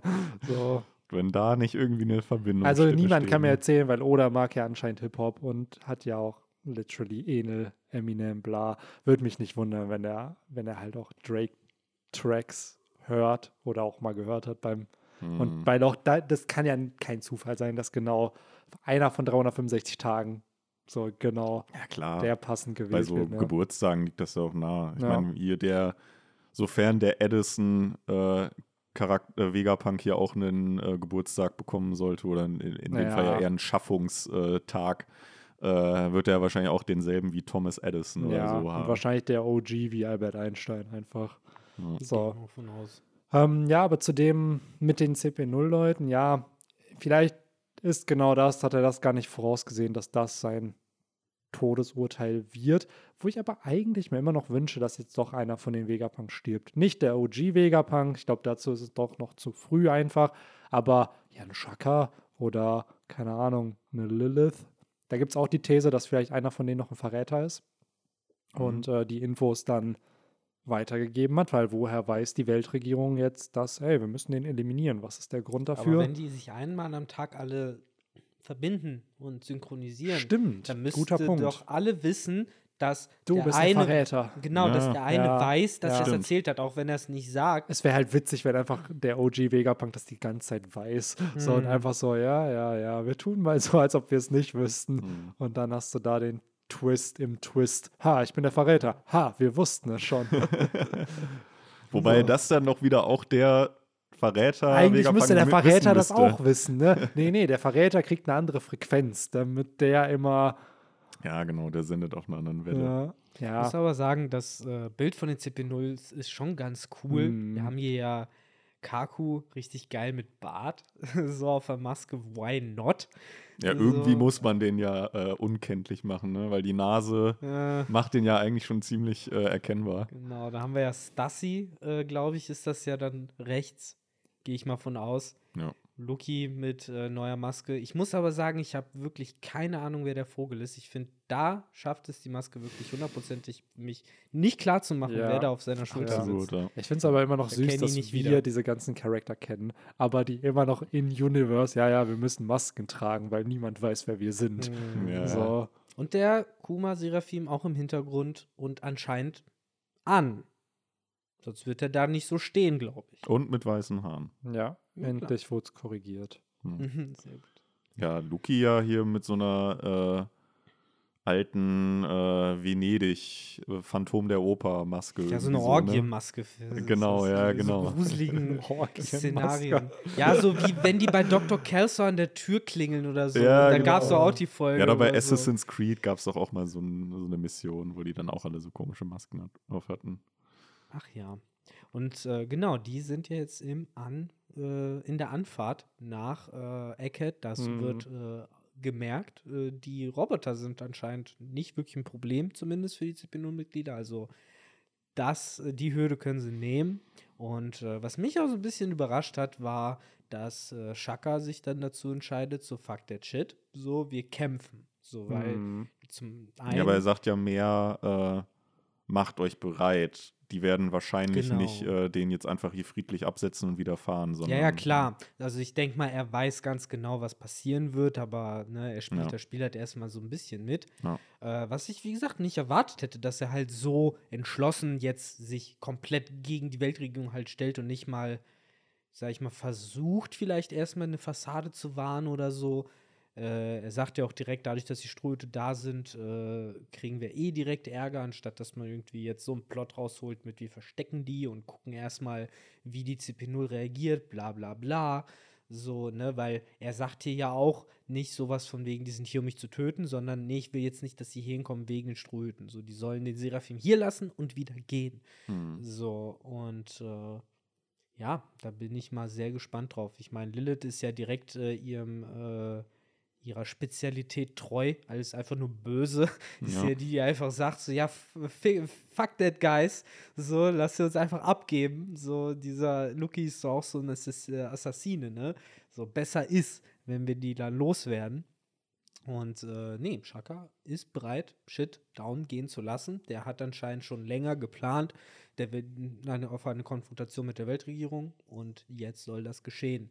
Ja. Wahrscheinlich auch mitunter wegen den Ströten und Safe. weil wegen Ja. der Original Vegapunk jetzt die Aussicht hat, mitzukommen. Und auch die Sache halt einfach, dass er ähm, ja der war, der mit Dragon ja dann telefoniert hat. Also auch da Mhm. wieder. Hat, Mhm. Wurde das intercepted, wurde das nicht intercepted, weil warum plötzlich dieser Sinneswandel, den Dude zu killen, der eigentlich als einziger dafür verantwortlich ist, dass diese Seraphims funktionieren, weil es wird ja hier auch, ey, der hat ein Problem, eigentlich soll er den reparieren, aber lass ihn gleichzeitig töten. Wenn sie also das nächste Mal ein Problem haben, dann wer soll es lösen? Ich glaube, das hängt mit, mit seiner Teufelsfrucht zusammen.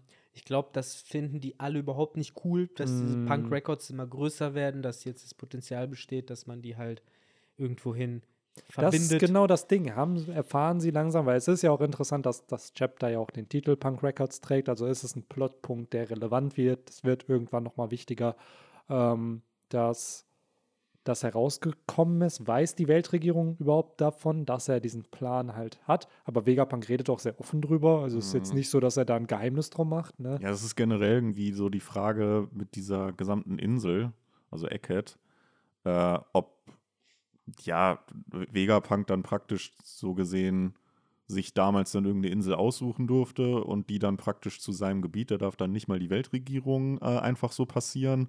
Hat er das so mit denen vertraglich abgemacht oder ne? Ihr dürft einmal im Jahr mich besuchen. Genau, aber sonst möchte ich bitte, ich mach, ich mach euch hier eure ganzen Pazifister und Ja. so, aber lasst mich bitte in Ruhe. Genau, so arbeite ich am besten. Ich gehe mal davon aus, dass er sich, weiß ich nicht, auf irgendeine Weise wahrscheinlich nach Punk Hazard in der Lage war, frei zu sprechen von der Weltregierung, weil danach ist er ja abgehauen, weil vorher war er eben in dieser ja, staatlichen Forschungsanstalt und Mhm. äh, Eckhead ist ja sozusagen eher seine private Insel, auf die er ja auch aus gutem Grund gegangen ist, wie wir jetzt wissen, weil dort befand sich dieser Roboter seit 200 Jahren. Ja. Auf Eckhead wurde der versteckt. Und ich denke mal, dass Vegapunk nicht rein zufällig über den gestolpert ist, als er Aber- auf diese Insel gekommen ist. Mhm, Aber auch da dann, wobei gut, das wird er dann wahrscheinlich aus den Büchern von O'Hara dann erfahren haben, aber weil ich mich gerade gefragt habe, wie, woher hat der jetzt das Wissen bekommen, dass der da liegt, dieser Roboter, aber die Weltregierung weiß es immer noch nicht. Aber wahrscheinlich er durch die halt. O'Hara-Bücher. So bei Vegapunk nehme ich, der weiß halt viel, der ja, aber er muss es ja auch irgendwo her haben, das Wissen. Ja, klar. Wahrscheinlich Aufzeichnungen. Entweder O'Hara Ja. oder eben andere Aufzeichnungen von diesen Wissenschaftlern von vor 200 Mhm. Jahren, Ja. die ja äh, diesen Roboter versteckt haben. die weil vielleicht auch alle ausgelöscht wurden. Also, wer Maybe. sagt denn nicht, dass es vor dem Willen von O'Hara nicht auch einen anderen Willen schon gab, Mhm. wo Leute geforscht haben? Weil Oda hat uns nicht umsonst so bestimmte Zeitperioden ja in One Piece genannt. Vor 200 Jahren, wir haben vor 400 Jahren, wir haben Mhm. vor 900 Jahren, vor 800 Jahren. Also wir haben mal diese verschiedenen Epochen eigentlich in diesem Universum. Das heißt, wer sagt nicht, dass halt vor 300 Jahren, vor 250, vor 150, vor 100 Jahren halt auch juicy Shit passiert ist, wo dann die Weltregierung schon gesagt hat, nein. Und dann Mhm. sind Leute gestorben. Glaubt ihr, Vegapunk kann Pornoglyphe lesen? Mit so einer Brille. Stell dir mal vor, der hat wirklich einfach so eine Brille und dann wird das so decided. so. so, es gab doch früher immer in so, So Google Lenses. ja, es gab doch so Brillen, die hatten so eine komische, das wurde dann voll oft in so Detektivspielen oder auch so, boah, Mann, wo du so Detektivsets, wo du dann so eine Geheimschrift hattest und wenn du diese Lupe oder bla da Ja, drüber hältst, dann ja. konntest du diese Schrift entziffern und sowas hat er dann vielleicht für Pornoglyphe. ja. Was ich So, noch, ey, hiermit, kann- sorry, so, hiermit Nee. kann jeder von euch Pornoglyphe lesen. Und dann hat er einfach wirklich so eine Brille, Ja, das- er. Das waren doch diese ähm, von, ich glaube, Cosmos oder so hieß der Hersteller, diese Sets halt, die so aufgebaut waren wie so ein Ravensberger Spiel, Ja. aber halt, ne, was du sagtest, halt irgendwie dann so mit allen möglichen Assets, dass du da Ja. irgendwie deine äh, coolen Fälle äh, bearbeiten Safe auch konntest. so richtig mit so einem Fingerabdruckset, dass du so Mhm. Fingerabdrücke sichern konntest und sowas. So, Warte, richtige, lass mich mal gerade meinen Pinsel nehmen, um das hier abzuwischen. so richtiger Super RTL-Werbungsshit ja, einfach. safe, safe. Ja. Aber man wollte es haben. Hm.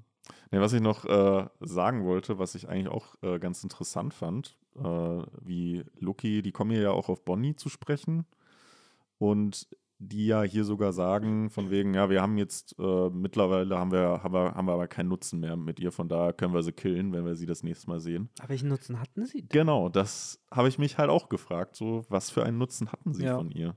Benny? Weiß mal. ich nicht. Das ist halt schwierig. Wie weißt du nicht? Wurde noch nichts, wurde noch nichts bei Reddit äh, Nee, gerade bei diesem Bonnie-Punkt dachte ich mir auch, sie wissen ja, dass sie die Tochter von einem König, von einem Tyrannen ist. Von, Ah, Aber- wahrscheinlich in Richtung Erpressung, hier deine Tochter, bla bla. Maybe, Erpressung, Ja. ja. Und nicht jetzt machst, ist denen Kuma ja eh egal. They don't Ist need ja- him anymore, ne? hm, Stimmt, der ist ja auch weg. Ja. Ich hatte mich halt eher gefragt bei dieser ganzen Sache, also zum einen, der Satz ist natürlich wichtig, der wird auch eine Relevanz noch haben, sonst wird es halt nicht so klar gestellt hier. Ich frage mich halt die ganze Zeit, wird diese Verbindung zwischen Ruffy und Bonnie, dass es halt beides Kinder von Gründungsmitgliedern der Revolutionäre ist, auch nochmal wichtig, weil Bonnie weiß ja, wo ihr Vater, also was ihr Vater dann gemacht hat. Und sie müsste ja auch wissen, dass Ruffys Vater Dragon ist. Also ob da dann irgendwie noch ein Connection Das Point heißt, sie halt war, kommt. das heißt, Sanjis Mutter hat eigentlich doch überlebt, die Hormonfrucht gefunden und lebt jetzt als ja, genau, genau. So, wo wir dann wieder beim letzten Chapter sind, niemand stirbt in One Piece. Und alle sind Ja. irgendwie verwandt. Ja. Oh Mann. Ja, keine Ahnung. Also ich finde das auch einen interessanten Punkt. So gerade eben dieses so, was war, warum war sie nützlich? Ja. Ich gehe halt auch am ehesten davon aus, dass sie halt als Druckmittel für Mhm. Kuma vielleicht verwendet worden ist. Dann auf der anderen Seite war sie ein Pirat oder Ja. Piratin. Das heißt, sie, sie hätte halt eh nicht frei rumlaufen dürfen. Hat ja ein Kopfgeld Literally und so. ist sie ja eine Prinzessin eigentlich. Ne? Ja, das ist halt gefühlt wieder die Prinzessin des Arcs eigentlich. Ne? Mhm. Wo ich mich aber auch wieder frage, weil Bonnie ist jetzt so die vorletzte von den Supernova, die jetzt in den Plot eingeführt wird. Ich frage mich die ganze Zeit, wie will Oda Rouge noch irgendwie aufbauen mit diesen, weil Bonnie macht richtig Sinn irgendwie, Hm. dass das hier noch irgendwie verwoben wird. Aber bei Ich glaube, Rouge, Rouge wird genauso in Anführungszeichen aufgebaut, wie so jemand wie Apu oder Hawkins aufgebaut wurde. Es sind dann halt so neben, neben, neben Charaktere, die dann halt irgendeinen Fight bekommen, irgendwas auslösen, ja. aber dann halt nicht mehr Agency. Ja, am Ende kriegen. kommt halt wirklich raus, am Ende war Rouge wirklich Bro mit Enel oder so. Und dann ist er dafür da, dass Enel vom, ja, der ist auf dem Mond, soll ich den mal kurz anrufen?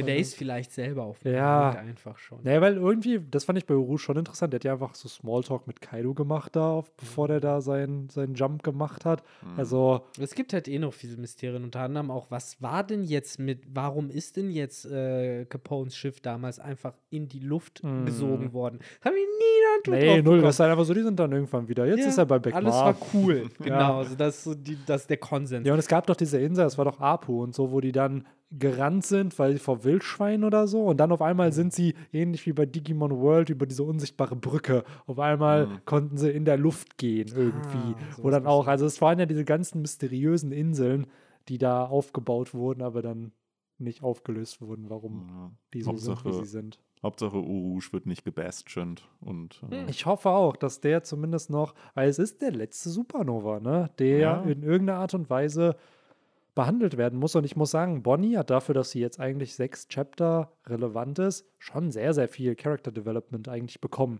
Das, wenn man bedenkt, dass man vorher eigentlich gefühlt nichts über sie wusste. Characterization hat sie bekommen. Ja, Characterization. Development noch nicht, ja. Noch das nicht, kommt jetzt, genau. wenn sie am Ende Vegapunk nicht mehr Ja. hasst. Das glaube ich. das Genau. kommt dann. ich verzeih dir. Ich verzeihe dir. Ja, darauf wird es ja wahrscheinlich Ja, hinauslaufen. ne? was? Du hast meinen Vater in Wirklichkeit gerettet. Das ist der Ding. Ja, ja. Damals ihn, boah, ja, Sabaody damals, oh nein, was? Er hat sie in Wirklichkeit gerettet. Hier, was? Vegapunk hat ihn in Wirklichkeit gerettet. So, und dann Es braucht halt einfach mal eine konkrete Auflistung. Wie lief das damals? Wer wollte was? Weil Ja. wir wissen ja, zum einen, die Weltregierung wollte das mit Kuma, das passiert. Anscheinend auch explizit mit Bartholomäus Bär, der Mhm. halt als Tyrann des Sorbet Kingdoms und so anscheinend denen ein Dorn im Auge gewesen ist, halt schon sehr lange und deswegen an ihm ja dieses Exempel auch statuiert Ja. worden ist, so wie die es ja immer gesagt haben.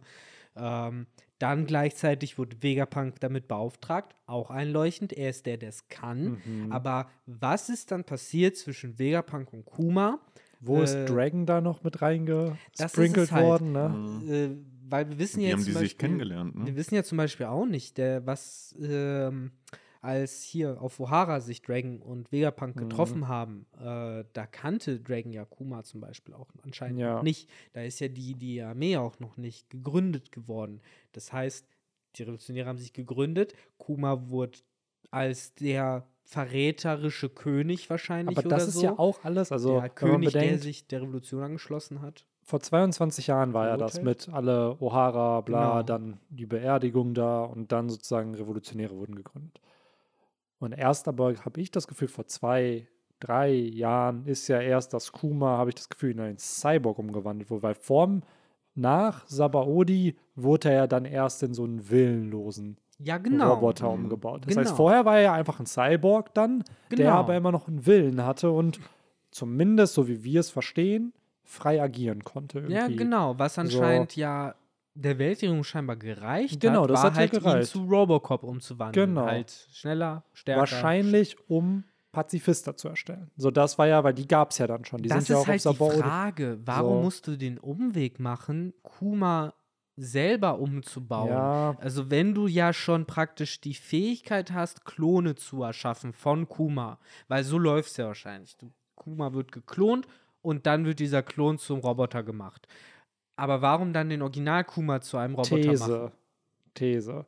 Er wurde umgebaut und Vegapunk und Kuma haben einen auf, ja, ja, ja, er ist euch halt jetzt loyal und ihr könnt ihn programmieren, aber eigentlich hat er ja noch seinen Willen. Und dann ist das halt aufgeflogen, dass er halt doch nicht so den freien Willen hat und dann aber dann, warum hat man dann Vegapunk nicht bestraft? Vor allen sie ja Dingen se sehen wir ja jetzt, dass das keine Lüge war daran, dass er halt bei den Revolutionären da sitzt und ja wirklich Dinge tut, äh, die er nicht tun würde, wenn er sein Bewusstsein immer noch Genau, hätte. was ja das bedeutet, dass auch. Dragon und auch äh, Ivankov keine Ahnung haben, was da gerade passiert. Das Nein, heißt, nein, es ist ja wirklich ja zwischen Vegapunk und zwischen Bär. Scheinbar. So, ja. Das ist es halt, weil ich gehe hart davon aus, dass Vegapunk dafür verantwortlich ist, dass Bär jetzt gerade aufwacht. Hm. Äh, er war auch dafür verantwortlich, er war aber gleichzeitig auch dafür verantwortlich, dass Bär sein äh, Bewusstsein eben verloren hat, weil das, Ja. das ist halt, ich glaube nicht, dass das gelogen ist. So, der hat, der ist ein willenloser Roboter bis zu einem gewissen Grad. ja. Natürlich gibt es da halt, wie du sagst, so wie wir vermuten, irgendwelche Switches, irgendwelche Kommandos, was auch immer, so wie wir es auch in dem Chapter sehen.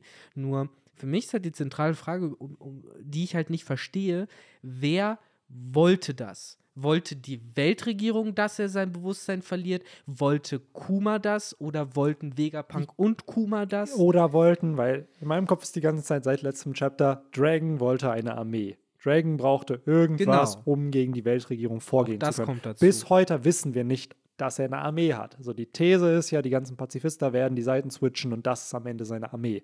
So, weil das macht gerade in diesem ganzen Kontext, den wir an Informationen haben, am meisten Sinn, weil auch Vegapunk scheint der Weltregierung nicht loyal gegenüber zu sein. Das wurde jetzt mittlerweile bestätigt.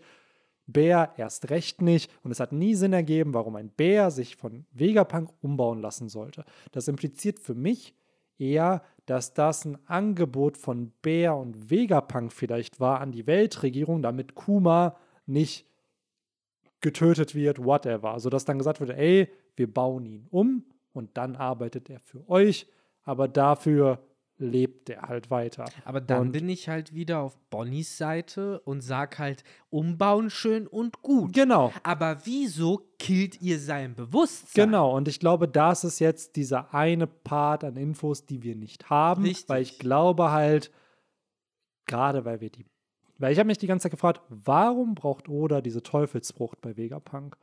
Weil reicht es nicht aus, dass der Mann ein Genie ist? Um- Kumas Bewusstsein ist schon in den Punk Records geuploadet. Ja, und das Ha. ist, guck mal, das ist halt das, was ich meine.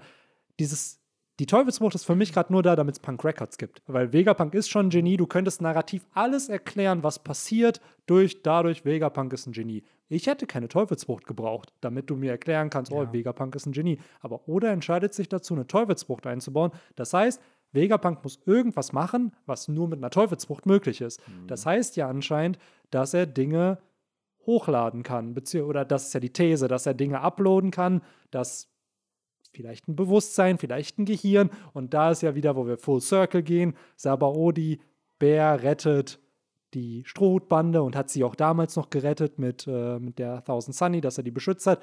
Und hier kommt vielleicht der Twist raus, dass Vegapunk eigentlich Bär gerettet hat. Und dass der Weltregierung vorgegaukelt wurde, ja, ja, ja, wir haben ihn zum Cyborg gemacht, zum, er hat keinen Willen mehr, aber in Wirklichkeit hat er nur auf einen bestimmten Moment gewartet, um ihm das zurückzugeben. Und vielleicht ist ja der Punkt, weil das ist das, wo ich eigentlich äh, zu kommen wollte, dass warum Bär startet, weil Ruffy und Vegapunk sich getroffen haben. Und Weil Er deswegen sagte rennt sogar er. das mit dem Schicksal, ne? Ja, Vegapunk. genau. Er sagt, ey, es ist ja Schicksal, dass wir uns getroffen haben. Und am Ende des Chapters fängt er an, loszurennen. Sodass weil das Vegapunk vielleicht, das will? Ja, weil das vielleicht der Befehl war. Wenn Von Vegapunk. von Vegapunk, Wenn wenn, wenn Stroh Ruffy hinkommt, dann nicht, deine, nicht deine Tochter? nicht. Ruffy? Oder die Tochter, ja. So, weil, keine Ahnung, mit die Tochter hat er damals eine. Ist er damals nach Sabaody gekommen, um seine Tochter zu retten? Gar nicht. Ja, gar waren nicht beide Ruffy. auf der Insel. waren beide auf Die der waren Insel. beide auf der Insel. Ja. Ähm, ja, Es ist alles es, ist, es ne? bleiben halt so ein paar Löcher. Für Ja, mich safe. ist halt das größte Mysterium nach wie vor halt, äh, wieso lernen wir Kuma halt kennen auf dieser Versammlung der äh, Shishibukai und dann auch auf Thriller Bark als jemanden, der sagt, was er will und auch in gewisser Weise sich bewegt, wie er will. Zwar klar Aufträge ausführt, aber halt so Aufträge ausführt, wie man es halt von ja, so wie er immer betrachtet wird, als halt dieser, dieser äh, Lapdog, der Ja, Hund der Weltregierung. So wird er ja auch eingeführt. Genau. Der Einzige, der der Weltregierung Genau. wirklich loyal Und so ist. kam er halt rüber, aber er kam halt nicht komplett willenlos rüber. Das Mhm. hatten wir halt Ja. erst äh, nach Shabodi. Genau, Weil noch auf dem Shabodi-Archipel hat er ja immer noch geredet und irgendwie normal gehandelt. Erst danach fing ja diese komplette m, Robotafizierung an. Wir hatten ja dann auf Impel Down überhaupt zum ersten Mal den Satz mit Kuma, was ist mit dir los? Ja. Äh, aber es sind ja Pazifistas dann zu dem Zeitpunkt schon. Da finden wir raus, der war geklont, aber der Kuma Das war ja der der, echte. rumläuft. Der, das war ja der Genau, mit der also Bibel, ist ja immer der echte. Richtig, noch so. nach dem Klonen hatten wir einen Kuma, der in gewisser Weise noch sein Bewusstsein hatte. Ja, genau. Warum also während des Zeitsprungs hat er das immer weiter verloren? Er hat es war ja schon, also wirklich zwischen Sabaody und Marineford, da liegen 40 Chapter dazwischen. In der Zeit wurde ihm sein ganzes Bewusstsein entfernt. Stimmt, da war ja auch der Original auf- Kuma genau, schon auf, Marineford. Auf, Marineford war der Original Kuma da und da war ja der Moment mit Ivankov, wo er meinte so, ey, was ist mit dir? Und dann, wer sagt es? Du Flamingo. Sagt dann, hahaha, das hat nichts, der hat nichts mehr mit dem zu tun, den du einst kanntest, der wurde komplett umgebaut. So. Hat er mit seiner Stimme immer noch seine Techniken angesagt? Ich glaube, er hat, der hat einfach. Ja, ein- der hat doch ja. auch mit Frankie dann äh, beim Timeskip noch gesprochen. Und da war der dann ja so gesehen auch schon umfunktioniert. Ja. Mit seinem letzten. Und da war ja schon da, da war ja immer dieses, der letzte Befehl, bla, dass er auf die Thousand Sunny aufpasst, bis ein Strohhut wiederkommt. Und jetzt, die These hatten wir ja schon länger, dass Bär noch mehr geheime Befehle eigentlich programmiert bekommen hat. Und indirekt wird das ja auch wieder hier bestätigt, dass jetzt, dass er halt losrennt. Ich frage mich halt nur, was der Trigger ist dafür, dass das jetzt gestartet wird. Und warum rennt er los? Warum kann doch rennt er los? Mit seiner Tatze das dahin. genau, kann er sich Das teleportieren? passiert vielleicht als nächstes. Ja, so blub. Klar, ich meine, wir sehen gerade nur, wer losläuft. Ne? Ja. Mehr sehen wir ja Ach nicht. Mann, es ist so ich muss noch mal kurz pinkeln und Ja. dann äh, glaube ich mich dahin. Ja, keine Ahnung. Ich bin sehr gespannt auf die Erklärung. Safe. Eben, wieso Bewusstsein da jetzt ausgemerzt werden musste, zu wie viel Graden er da halt noch bei der 1000 Sunny selber Herr der Lage Ja. war oder halt da schon praktisch nur noch ne, auf Impulse Mann, reagiert Alter. hat. Warum nach dem Marineford, wo er doch seine Arbeit wundervoll ausgeführt hat, dann nochmal richtig hardcore gefickt worden ist und als Reittier da auf äh, Mhm. Ja. Mary Jor benutzt wird. So, was ist da dann nochmal passiert? Und warum war, was ist überhaupt mit Bonnie passiert, als sie damals von den Blackbeard-Piraten für, für die Marine hinterlassen wurde? Mhm. Ja, und auch da? Kainu einfach, der dann so, ja, okay, cool, ich lasse dich anscheinend gehen. So, weil die, die war ja immer noch gefangen. So, Ja, wahrscheinlich wegen fucking Kuma. Das ist die einzige Erklärung für mich, dass Ja. sie gehen gelassen wurde wegen ihrer Connection Ja, zu Kuma. irgendwas Und muss da. das ist es halt so. Damals wurde noch gesagt, sie ist nützlich. Und heute Mhm. wird von der CP0 gesagt, sie ist nicht mehr nützlich. Und was ist halt in diesen zweieinhalb Jahren passiert, außer dass halt wirklich Kuma so weit umgebaut wurde und das vorher aber nicht der Fall Aber war. er war ja, und das meine ich ja, er war ja schon willenlos da auf Marineford. aber das heißt, anscheinend halt nicht hundertprozentig. Das ist halt die Frage. Oder das nicht halt, genug Ja, das ist halt die. Frage. Ne? So, es ist, ich finde es halt generell spannend, warum erst der normale Umbau, dann der willenlose Umbau, warum jetzt noch geheime Befehle, weil diesen Befehl, auch das wieder, diesen Befehl mit, ey, du passt zwei Jahre auf die Thousand Sunny auf, dass da die Gorosei sagen, ja, okay, oder die ja, vielleicht die halt doch nicht. Vielleicht Ja. genau deswegen hat er seinen Einlauf bekommen und ist halt jetzt auf Mary Joa am ja, Arsch gewesen. So, ich weiß nicht, es ist halt alles sehr suspekt einfach, aber es geht, glaube ich, schon viel einher, dass das anscheinend ein Inside-Job von Vegapunk und Bär war. Und vielleicht ist ja auch das, wenn sich diese ganze Theorie bestätigt mit, ey, Pazifista sind am Ende die Armee für Dragon, dass Dragon das gar nicht wollte. So, dass, die- dass, dass die Idee im Raum war oder keine Ahnung, vielleicht auch nicht und Bear sich selbst dazu entschieden hat, weil es ist ja anscheinend, Dragon weiß gerade nicht, was passiert. Ja, er Dragon weiß versteht auch nicht, warum er so ist, aber dass Bear selber gesagt hat, ey, I have to do that job, so damit wir eine Chance haben zu gewinnen. Aber warum man nicht kommuniziert mit Dragon, das verstehe ich dann wiederum ja, nicht. keine Ja, Ahnung. wahrscheinlich, weil Dragon das nicht wollte. Genau, weil Dragon dann sagt, ja, nee, hätte. so, auch da vielleicht, weil wir hatten zwar im letzten Chapter die These,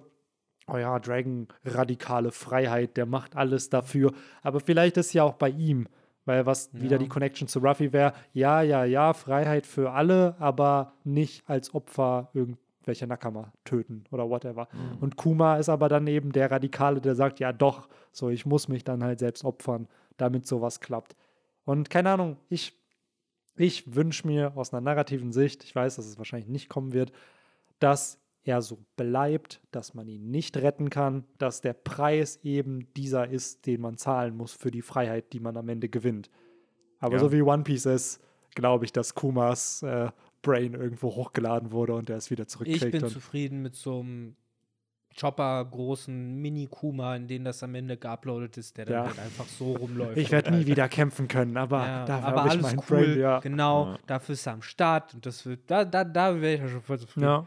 So, so ist- wie bisschen wie, wie Dingens, hier, Tristan Ja. der ja, stimmt, wo der Affe wird. alles Robo-Affe. Ja, aber das wird, das wird ja Vegapunk nach dem Arc hier. Ja, eben, das, davon gehe ich nämlich auch aus. So, idealerweise hat äh, Frankie da vielleicht wirklich schon irgend so einen kleinen dummen Roboter rumliegen, Ja. den Vegapunk dann einfach besetzen kann, in Den Anführungszeichen. Frankie-Bot. Genau, der Frankie-Bot. Und da ist dann halt wirklich die Frage, beziehungsweise ich glaube, es ist keine Frage, es ist dann eher, äh, hoffentlich wird es nicht anders kommen, aber ich glaube schon, dass er dann auch die Reichweite hat, von überall auf seine Datenbank zugreifen zu können, weil sonst macht es keinen Sinn in meinen Augen, dass er die Insel verlässt.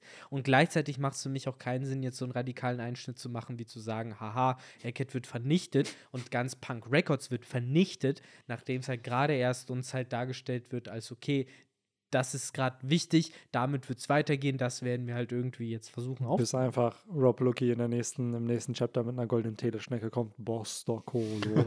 und dann ja, da. dann haben wir jeden Sto pro, Stroh, pro, pro, bla, Ja. pro Strohhut ein Schiff Ja, und dann läuft das. ich wollte gerade sagen, es ist halt, ich kann diese Gefahr gerade nicht ernst nehmen. So, sorry, aber einen Rob Lucky Post-Timeskip er ist nach- auch stärker geworden. nach, nach Wano Kuni kann Ja, ich nicht. also, genau, hättest du ihn direkt, Punk Hazard, safe, nehme ich ernst, den Dude.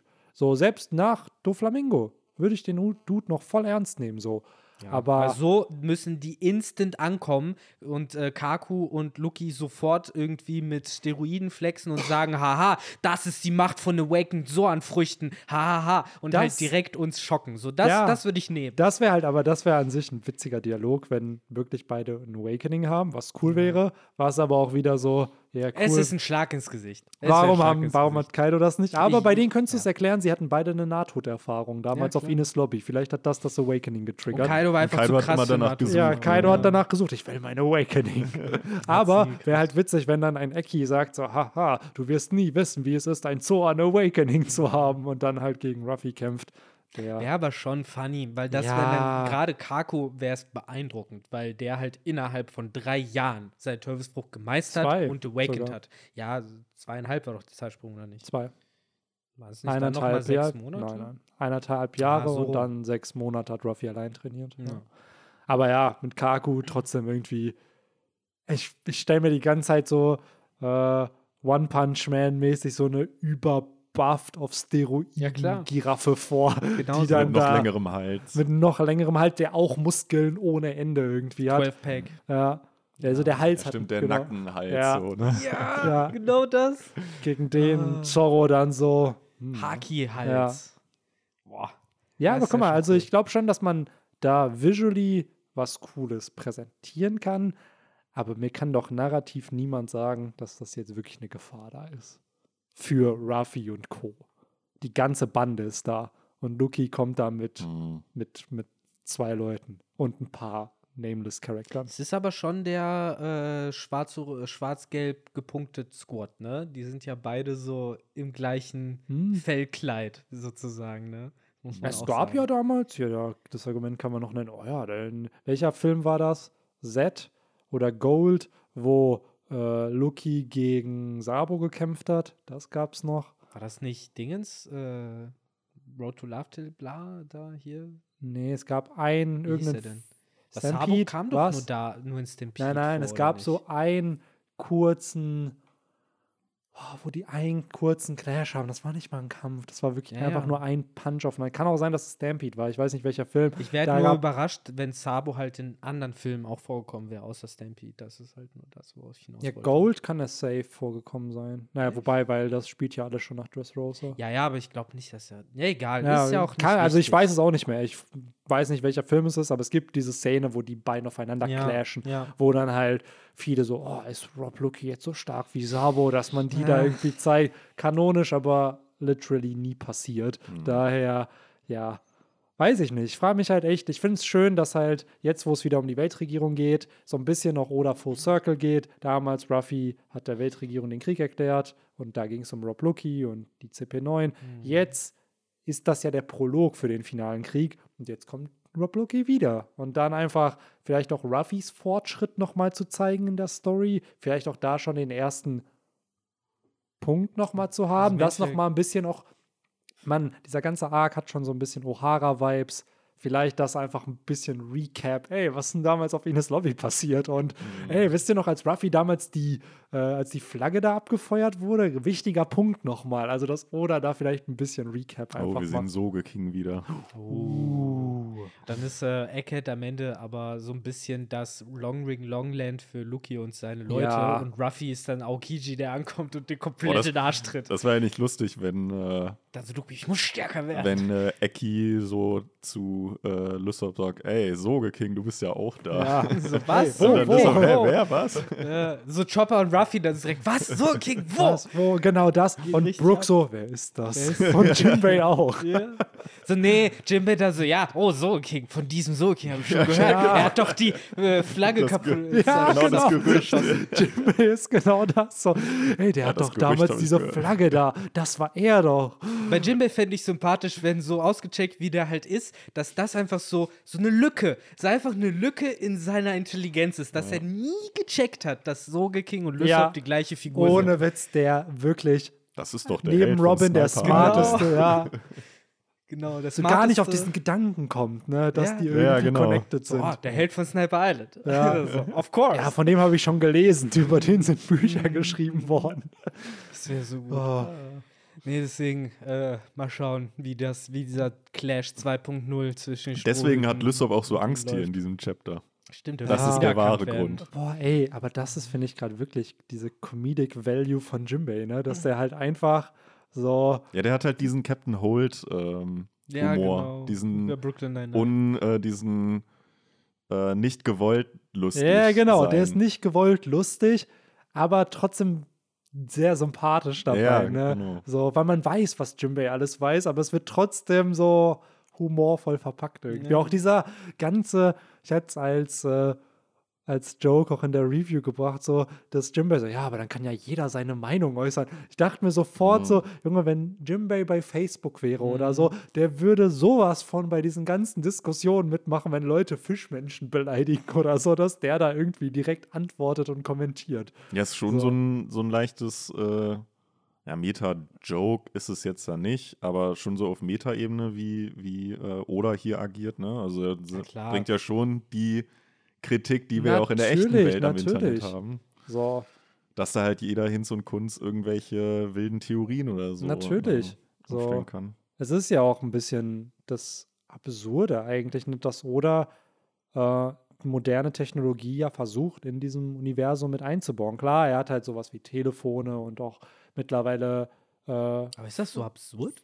Ja, ich finde Internet, spannend. ich finde in so einer Welt wie One Piece, da, für mich ist das halt immer, ich hätte jetzt nicht gedacht, also ich hätte nicht gedacht, dass wir das Internet wirklich kriegen, weil ich weiß, dass wir scherzhaft ab und an mal Ja, ja. drüber geredet Ja. haben, so, hä, jetzt fehlt nur noch das, aber dass es wirklich zu einem Plotpunkt wird und dass es vielleicht sogar die Lösung ist, wie am Ende jeder die Informationen über das verlorene Jahrhundert bekommt, finde ich cool gemacht. So Also- wie irgendein YouTuber auch schon in seinem Spoiler-Review gesagt hat, diesen Twist hat niemand kommen sehen. Ja, Oder so aber Art war es, glaube ich, Den absurden Plot-Twist, das, was ich literal eigentlich meinte, ist, dass äh, ja die Teufelsfruchtfarbe pink ist und dass Mhm. die, die Theorie wahr wurde. Ich hätte es echt nicht gedacht, dass das, weil es so stumpf ist. Es ist so stumpf. Ja, aber es ist ja gleichzeitig han- 100% so wie Oda Ja, und würde. es ist halt so, wie Oda schreiben würde. Und da, Ja, es, es ist halt wirklich so eine One-Piece-Note einfach. Ne? Ja. So, man vergisst immer, ne, neben diesem ganzen kommerziell erfolgreichster Mangaka überhaupt, Oda ist immer noch ein Troll. So der Ja. liebt es gerne, Leute ein bisschen zu veräppeln, Pranks zu machen und das merkt man in dem Werk halt auch einfach, Ja. ne, dass der da Bock drauf hat. Deswegen dieser Soge King-Einwand ist gar nicht so abwegig, wie Nee, ey, ohne Witz, wenn jetzt in den nächsten zwei Chaptern irgendeine Soge King Reference kommt, Das das wäre funny. Ich glaube, Oda weiß, Ja. dass er das mindestens noch einmal bringen muss. Ja. Soge King, das gehört, das ist Meme mit Buggy zusammen. Das Ja. muss irgendwie noch Das mal ist es halt. Oda werden. kennt seine eigenen Memes und der checkt die. Allein wirklich, dass Buggy Kaiser geworden ist, Mhm. ist ja ein gefühlt Meme in der Community seit Marineford, dass, dieser, Piratenkönig wird dass der. Piratenkönig wird, whatever. Und er spielt ja schon mit diesem Mr. Satan-Ding. So, ey, Buggy kriegt Credit für ganz viele Dinge, die er eigentlich nicht getan hat. So, aber das immer weiterzuführen und immer das weiter als Plotpunkt zu machen und auch, finde ich, irgendwie interessant zu gestalten, so, ist Ja. schon cool gemacht. Auf jeden. Aber dann hätte ich noch so zwei Details und eine Frage. Und zwar zum einen fand ich sehr süß, dass äh, man in einem Panel gesehen hat, als Bonnie dann äh, ohnmächtig geworden ist, dass Chopper direkt äh, seiner äh, Berufung als Arzt nachgeht und dann schon äh, neben ihr ist und sie halt pflegt. Und auf dem einen Panel, wo man ihr Gesicht sieht, sieht man sogar, dass da irgendwie so ein Tuch oder sowas äh, auf ihrem Hinterkopf ist. Also, dass er sie halt schon irgendwie ihren Kopf gebettet hat. Äh, also wirklich sehr, sehr cool. Chopper hat wirklich ein Herz aus Gold. So, so viel krasser Shit geht ab. Ihm geht es nur darum, so, "Ah, da ist jemand Ohnmacht gefallen. Da müssen wir jetzt aber schnell einmal ran. So, das fand ich sehr schön. Und zum anderen äh, auch die Reference und ich hoffe auch, dass Oda das irgendwie cool macht. Jetzt auch mit Sanji, der ja zu Robin dann noch sagt, so, yo, ich beschütze dich halt hier vor Lucky und den anderen, wenn die jetzt nochmal ankommen und Robin dir erstmal nichts entgegnet. Ich fände es da halt schön, wenn wir auch da vielleicht so ein bisschen eine Abrechnung bekommen würden.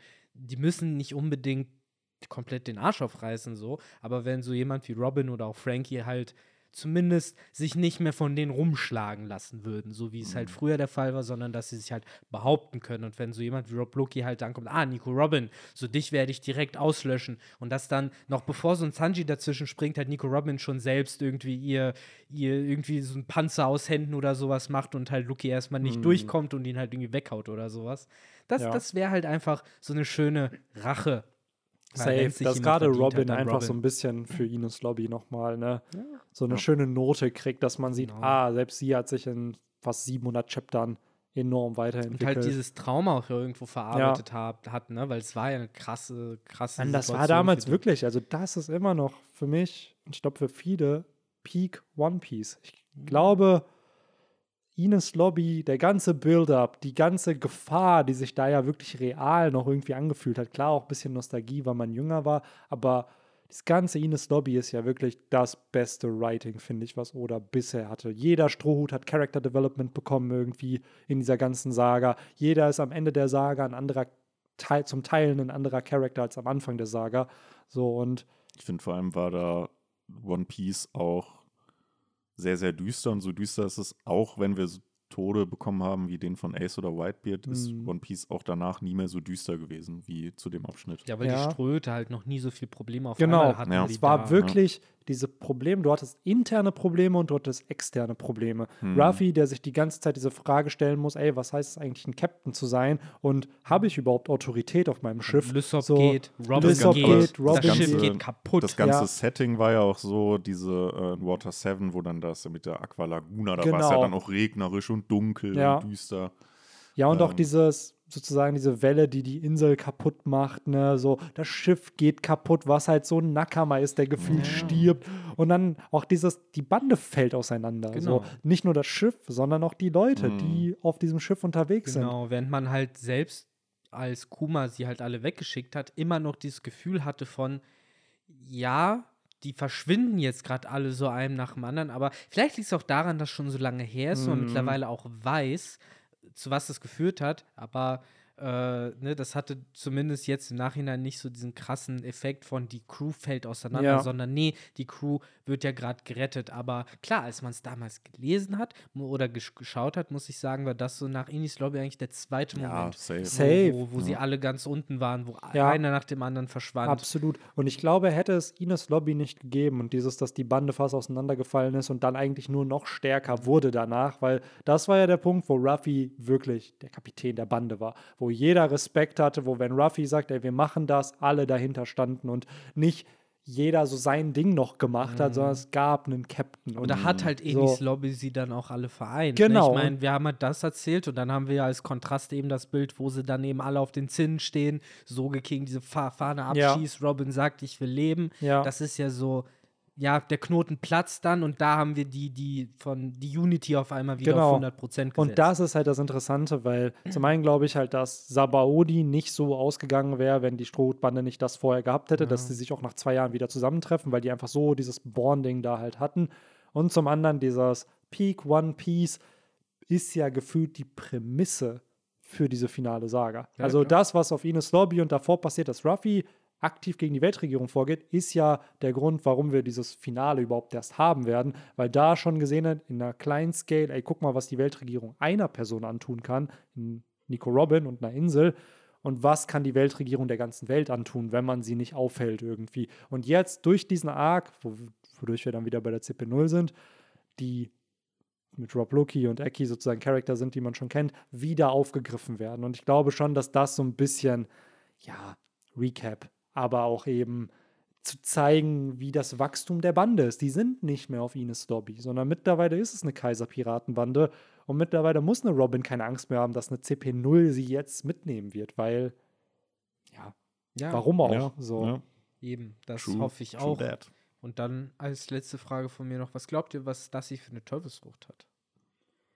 Sie hat hundertprozentig eine Hm. Teufelsfrucht. Mittlerweile gehe ich davon aus, so viel pur Haki-Nutzer haben wir nicht. Und die meisten Figuren, die so cool auftauchen und so, haben bestimmt eine Teufelsfrucht. Ich fände es cool, wenn sie keine Zoan hätte, wobei es Mhm. irgendwie, ich mir auch vorstellen könnte, weil es sind ja eigentlich immer wirklich die drei äh, zusammen. Also es war jetzt ja nicht so, dass Luki mal mit Thomas unterwegs war oder so, Hm. dass man vielleicht auch sagt, ja, wir packen die drei Soan CP0er in einen, das ist unser Soan-Trio.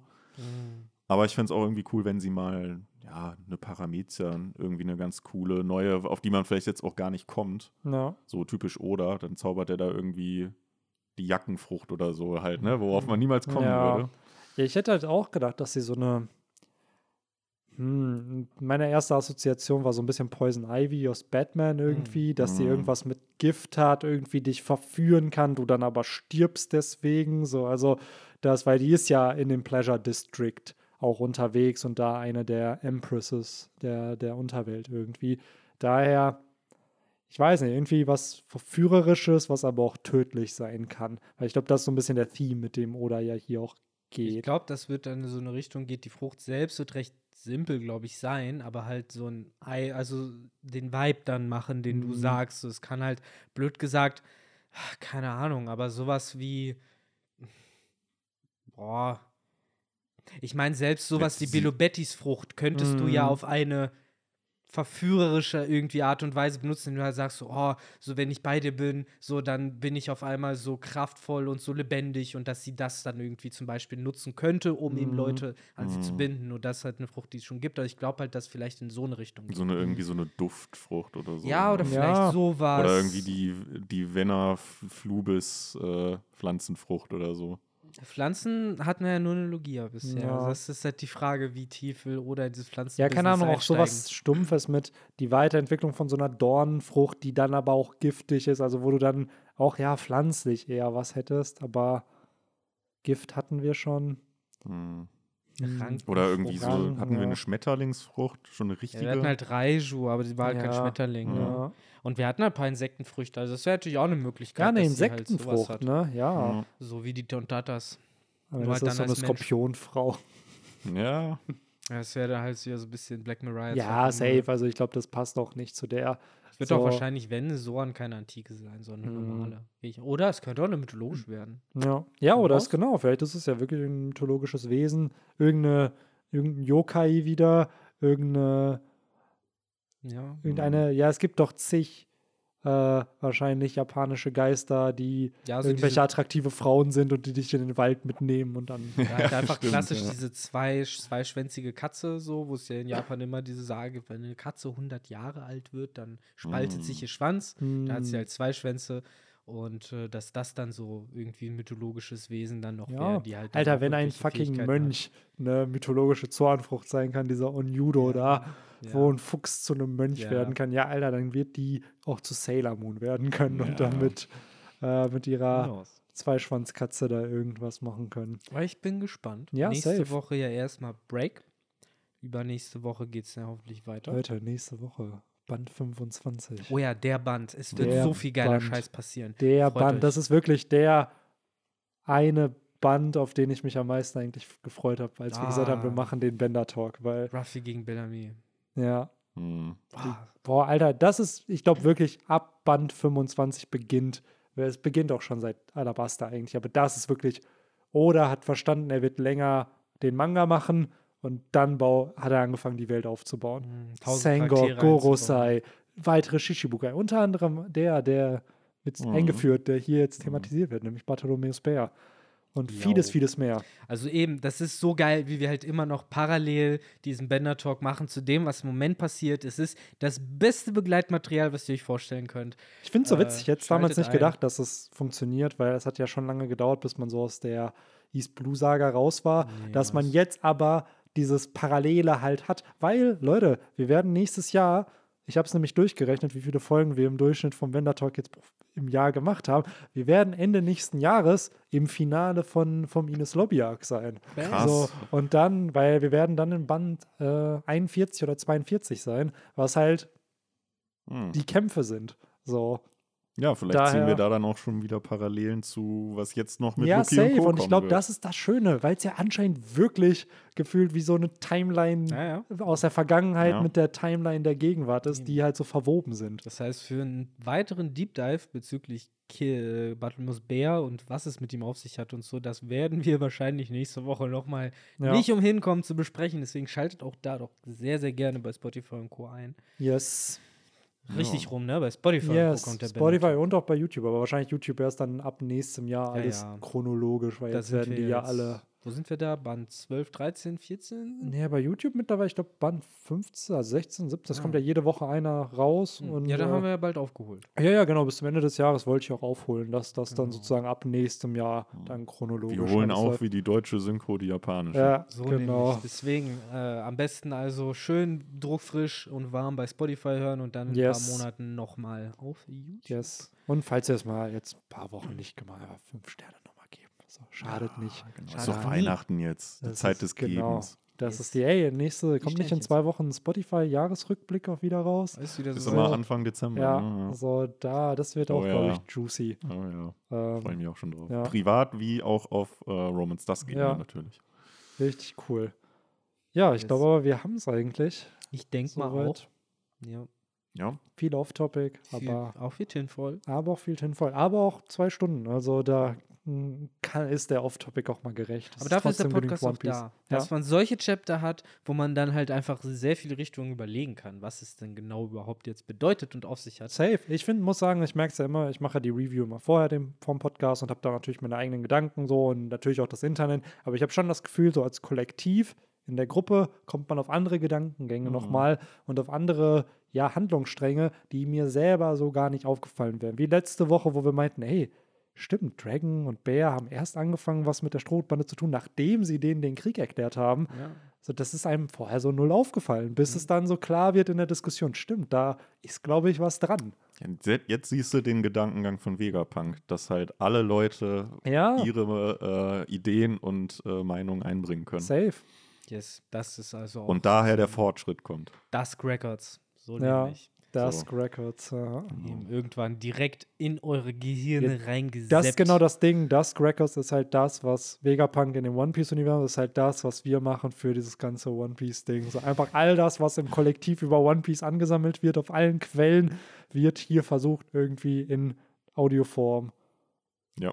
zusammenzutragen. Genau. Mit null Anspruch auf äh, Vollständigkeit. Ja, absolut, ach, absolut nicht. Wir sind kein journalistischer Podcast. So, wir, Wir sind halt das Wikipedia der äh, One Piece Podcasters. ja, das Nee, ich glaube, wir sind eher diese Tag-Clouds der Wikipedias. so, fünf. so ohne Witz, ich frage mich manchmal auch, wenn du so eine Tech-Cloud bilden würdest aus so einer Folge von uns, wo du dann dir manchmal auch denkst, okay, worüber hat man gequatscht? Gemischtes Hack hat das ganz cool. Die haben so ein Mädel, die hat das einfach freiwillig angefangen zu machen, so gemaltes Hack und die zeichnet einfach jede Folge dann, wo dann sozusagen die immer die, der Folgentitel in der Mitte, in der Mitte ist und dann sozusagen drumherum werden die ganzen Storylines visualisiert, Ja, die dann im. Podcast gemacht werden, was echt schon ziemlich, Das ist ziemlich eigentlich cool ein ist. perfektes Cover für die Folgen immer. Ja, es ist Mhm. richtig gut. Also gerade auch so Insider, die dann, also, weil das eine ist klar, wenn du es erzählst, aber das dann visuell darzustellen und irgendwie zu zeichnen und auch die beiden dann als Charakter darzustellen, wie die dann das tun, was da behauptet wird. Also ist schon eine Kunst, das hinzukriegen und dass es dann nicht cringe ist, sondern halt gut, ne? Mhm. Also Und vor allem für die auch gut, weil die dann nochmal, äh, oder beziehungsweise ich weiß nicht, wie es bei denen aussieht, aber für uns wäre es gut, weil wir dann nochmal wieder wissen, ah, Worüber- darüber haben wir also Ja, geredet. also ich finde es bei Gemischtes Hack schon immer faszinierend, dass die dann manchmal sagen, ey, da haben wir dann und dann drüber geredet, weil wirklich, ich habe keine Ahnung, was wir hier, außer also einzelne Punkte mal, aber das meiste wirklich, ich vergesse das.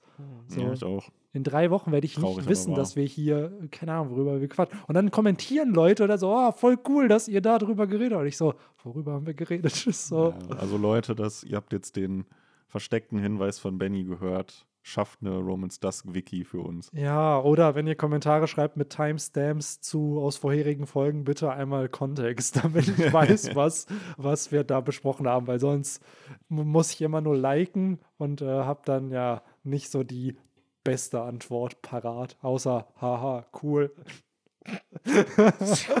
Benny, Social Media Monster. Einfach Expert Next Level. Oh, Ich will jetzt mein offenes Geheimnis verraten. Jetzt alle Leute, die diese Nachricht von mir kriegen, wissen, dass ich gar keine Ahnung habe, worüber es geht. Genau. Fühlt sich jetzt richtig verletzt. Ja, Ja, dann, sorry, ey, no ich glaube, ihr wisst, was ihr dann jetzt zu tun habt. Bitte Ja. alle ein Hey, cool Ja, an Benny oder schicken. haha cool. Hashtag haha cool. Hashtag So. haha cool, So. genau. Ja. Äh, und ja, ich hoffe, ihr fandet diesen Podcast auch haha cool. Zum, zumindest. Zumindest das. Ja. Und äh, ansonsten, ja, bleibt mir nichts anderes mehr zu sagen, als euch eine wunderschöne Restwoche, Anfangswoche, wann auch immer ihr den Podcast hört, wann auch immer er rauskommt, äh, zu wünschen und zu hoffen, dass wir uns für den nächsten Banner Talk auch wieder hören Mhm. und würde dann meiner süß-sauer-Kombi hier das letzte Wort überlassen. Ja, äh, mir, ich kann mir eigentlich nur anschließen, wo wir gerade bei, was wir beredet haben, was wir wieder vergessen. Mir ist tatsächlich eingefallen, was ich am Anfang des Podcasts gesagt habe, dass ich noch was zu SpongeBob sagen wollte. Aber ich muss echt dringend auf Toilette. Deswegen, vielleicht weiß ich es noch nächste Woche, vielleicht nicht. Aber ihr habt noch einen Grund mehr, nächste Woche einzuschalten. Dann Yes. erzähle ich's. Also, das war's von meiner Der Seite. Cliffhanger. Ciao, Ja. ciao. Sehr guter Cliffhanger und äh, du hast das schon vorweggenommen. Ich muss nämlich auch dringend auf Toilette und äh, damit entlasse ich euch und äh, bis nächstes Mal. Haut rein. Ciao, ciao.